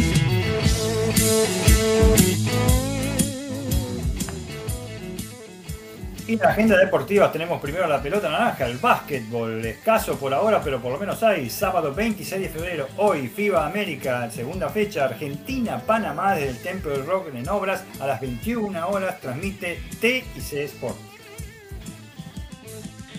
Eh, a las 16 horas, Sebastián Báez ante Albert Ramos Viñolas, semifinal de la ATP de Santiago de Chile. A continuación, Alejandro Tavilo de Chile ante el español. Pedro Martínez, mañana la final a las 17 horas. Y esta medianoche final de Acapulco, Rafa Nadal ante Cameron Norrie en automovilismo, mañana domingo, nada hoy sábado, pero sí mañana domingo 27 de febrero, nutidito, el tema automovilístico en Argentina, Top Race, primera fecha en Oscar y Alfredo y, Galvez a las 10 de la mañana, TIC Sport y Canal 13. También mañana domingo, Turismo Nacional clase 2 y clase 3, Circuito Aldea Romana, primera fecha del calendario para la categoría espectáculo a las 11 de la mañana por la TV pública y también mañana un muy buen aperitivo internacional IndyCar, primera fecha en Estados Unidos, Gran Premio de San Petersburg, callejero, 14 horas, ESPN 3.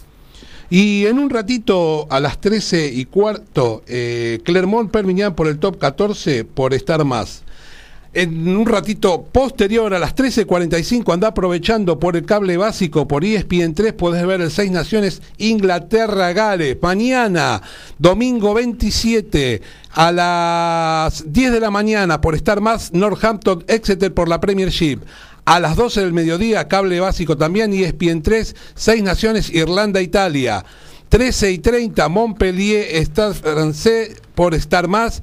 Y a las 17.05 Toulouse, Bordeaux, también por el cable básico por el ESPN Extra. Por el torneo de primera división, a las 17 TNT con Colón Barraca Central, mismo horario Fox con Rosario Central Godoy Cruz, 19.15 Fox con Aldo Civi Central Córdoba, 21.30 TNT con Independiente y Boca por eh, la Primera B Nacional a las 17 TIC con Deportivo Madrid San Martín de Tucumán, 19.05 TIC con Nueva Chicago y Zacachispas. En la Premier League, 14.30 ESPN con Everton y Manchester City. En la Liga de Francia, 17 horas, ESPN con PSG y el Saint-Étienne. DirecTV 14.30 en la Liga Española, Rayo Vallecano y Real Madrid. La Bundesliga por ESPN 1430 Frankfurt, Bayern Múnich y por DirecTV 17 horas B Metropolitana, Defensores Unidos de Zárate y Comunicaciones.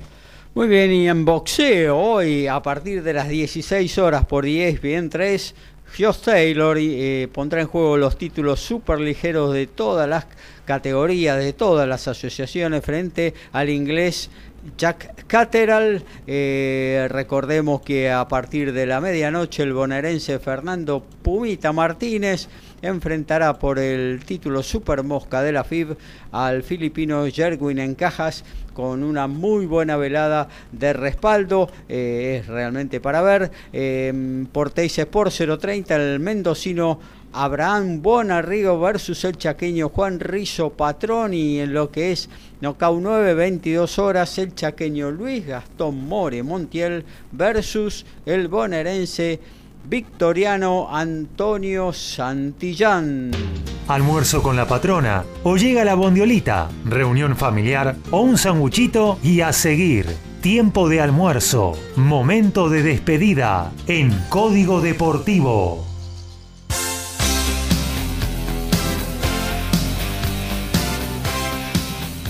Y nos despedimos, saludamos a Horacio Boquio, nos reencontramos el miércoles, Horacio. El miércoles nos estamos... Vivo, ¿no? Sí, nos vamos a estar eh, reencontrando el próximo miércoles, recordando que tenemos el partido de vuelta por Copa Libertadores fase 2 de Estudiantes de La Plata con el Audas Italiano y vamos a tener Copa Argentina también, mismo horario de 21 a 30 con eh, Boca y Central Córdoba de Rosario.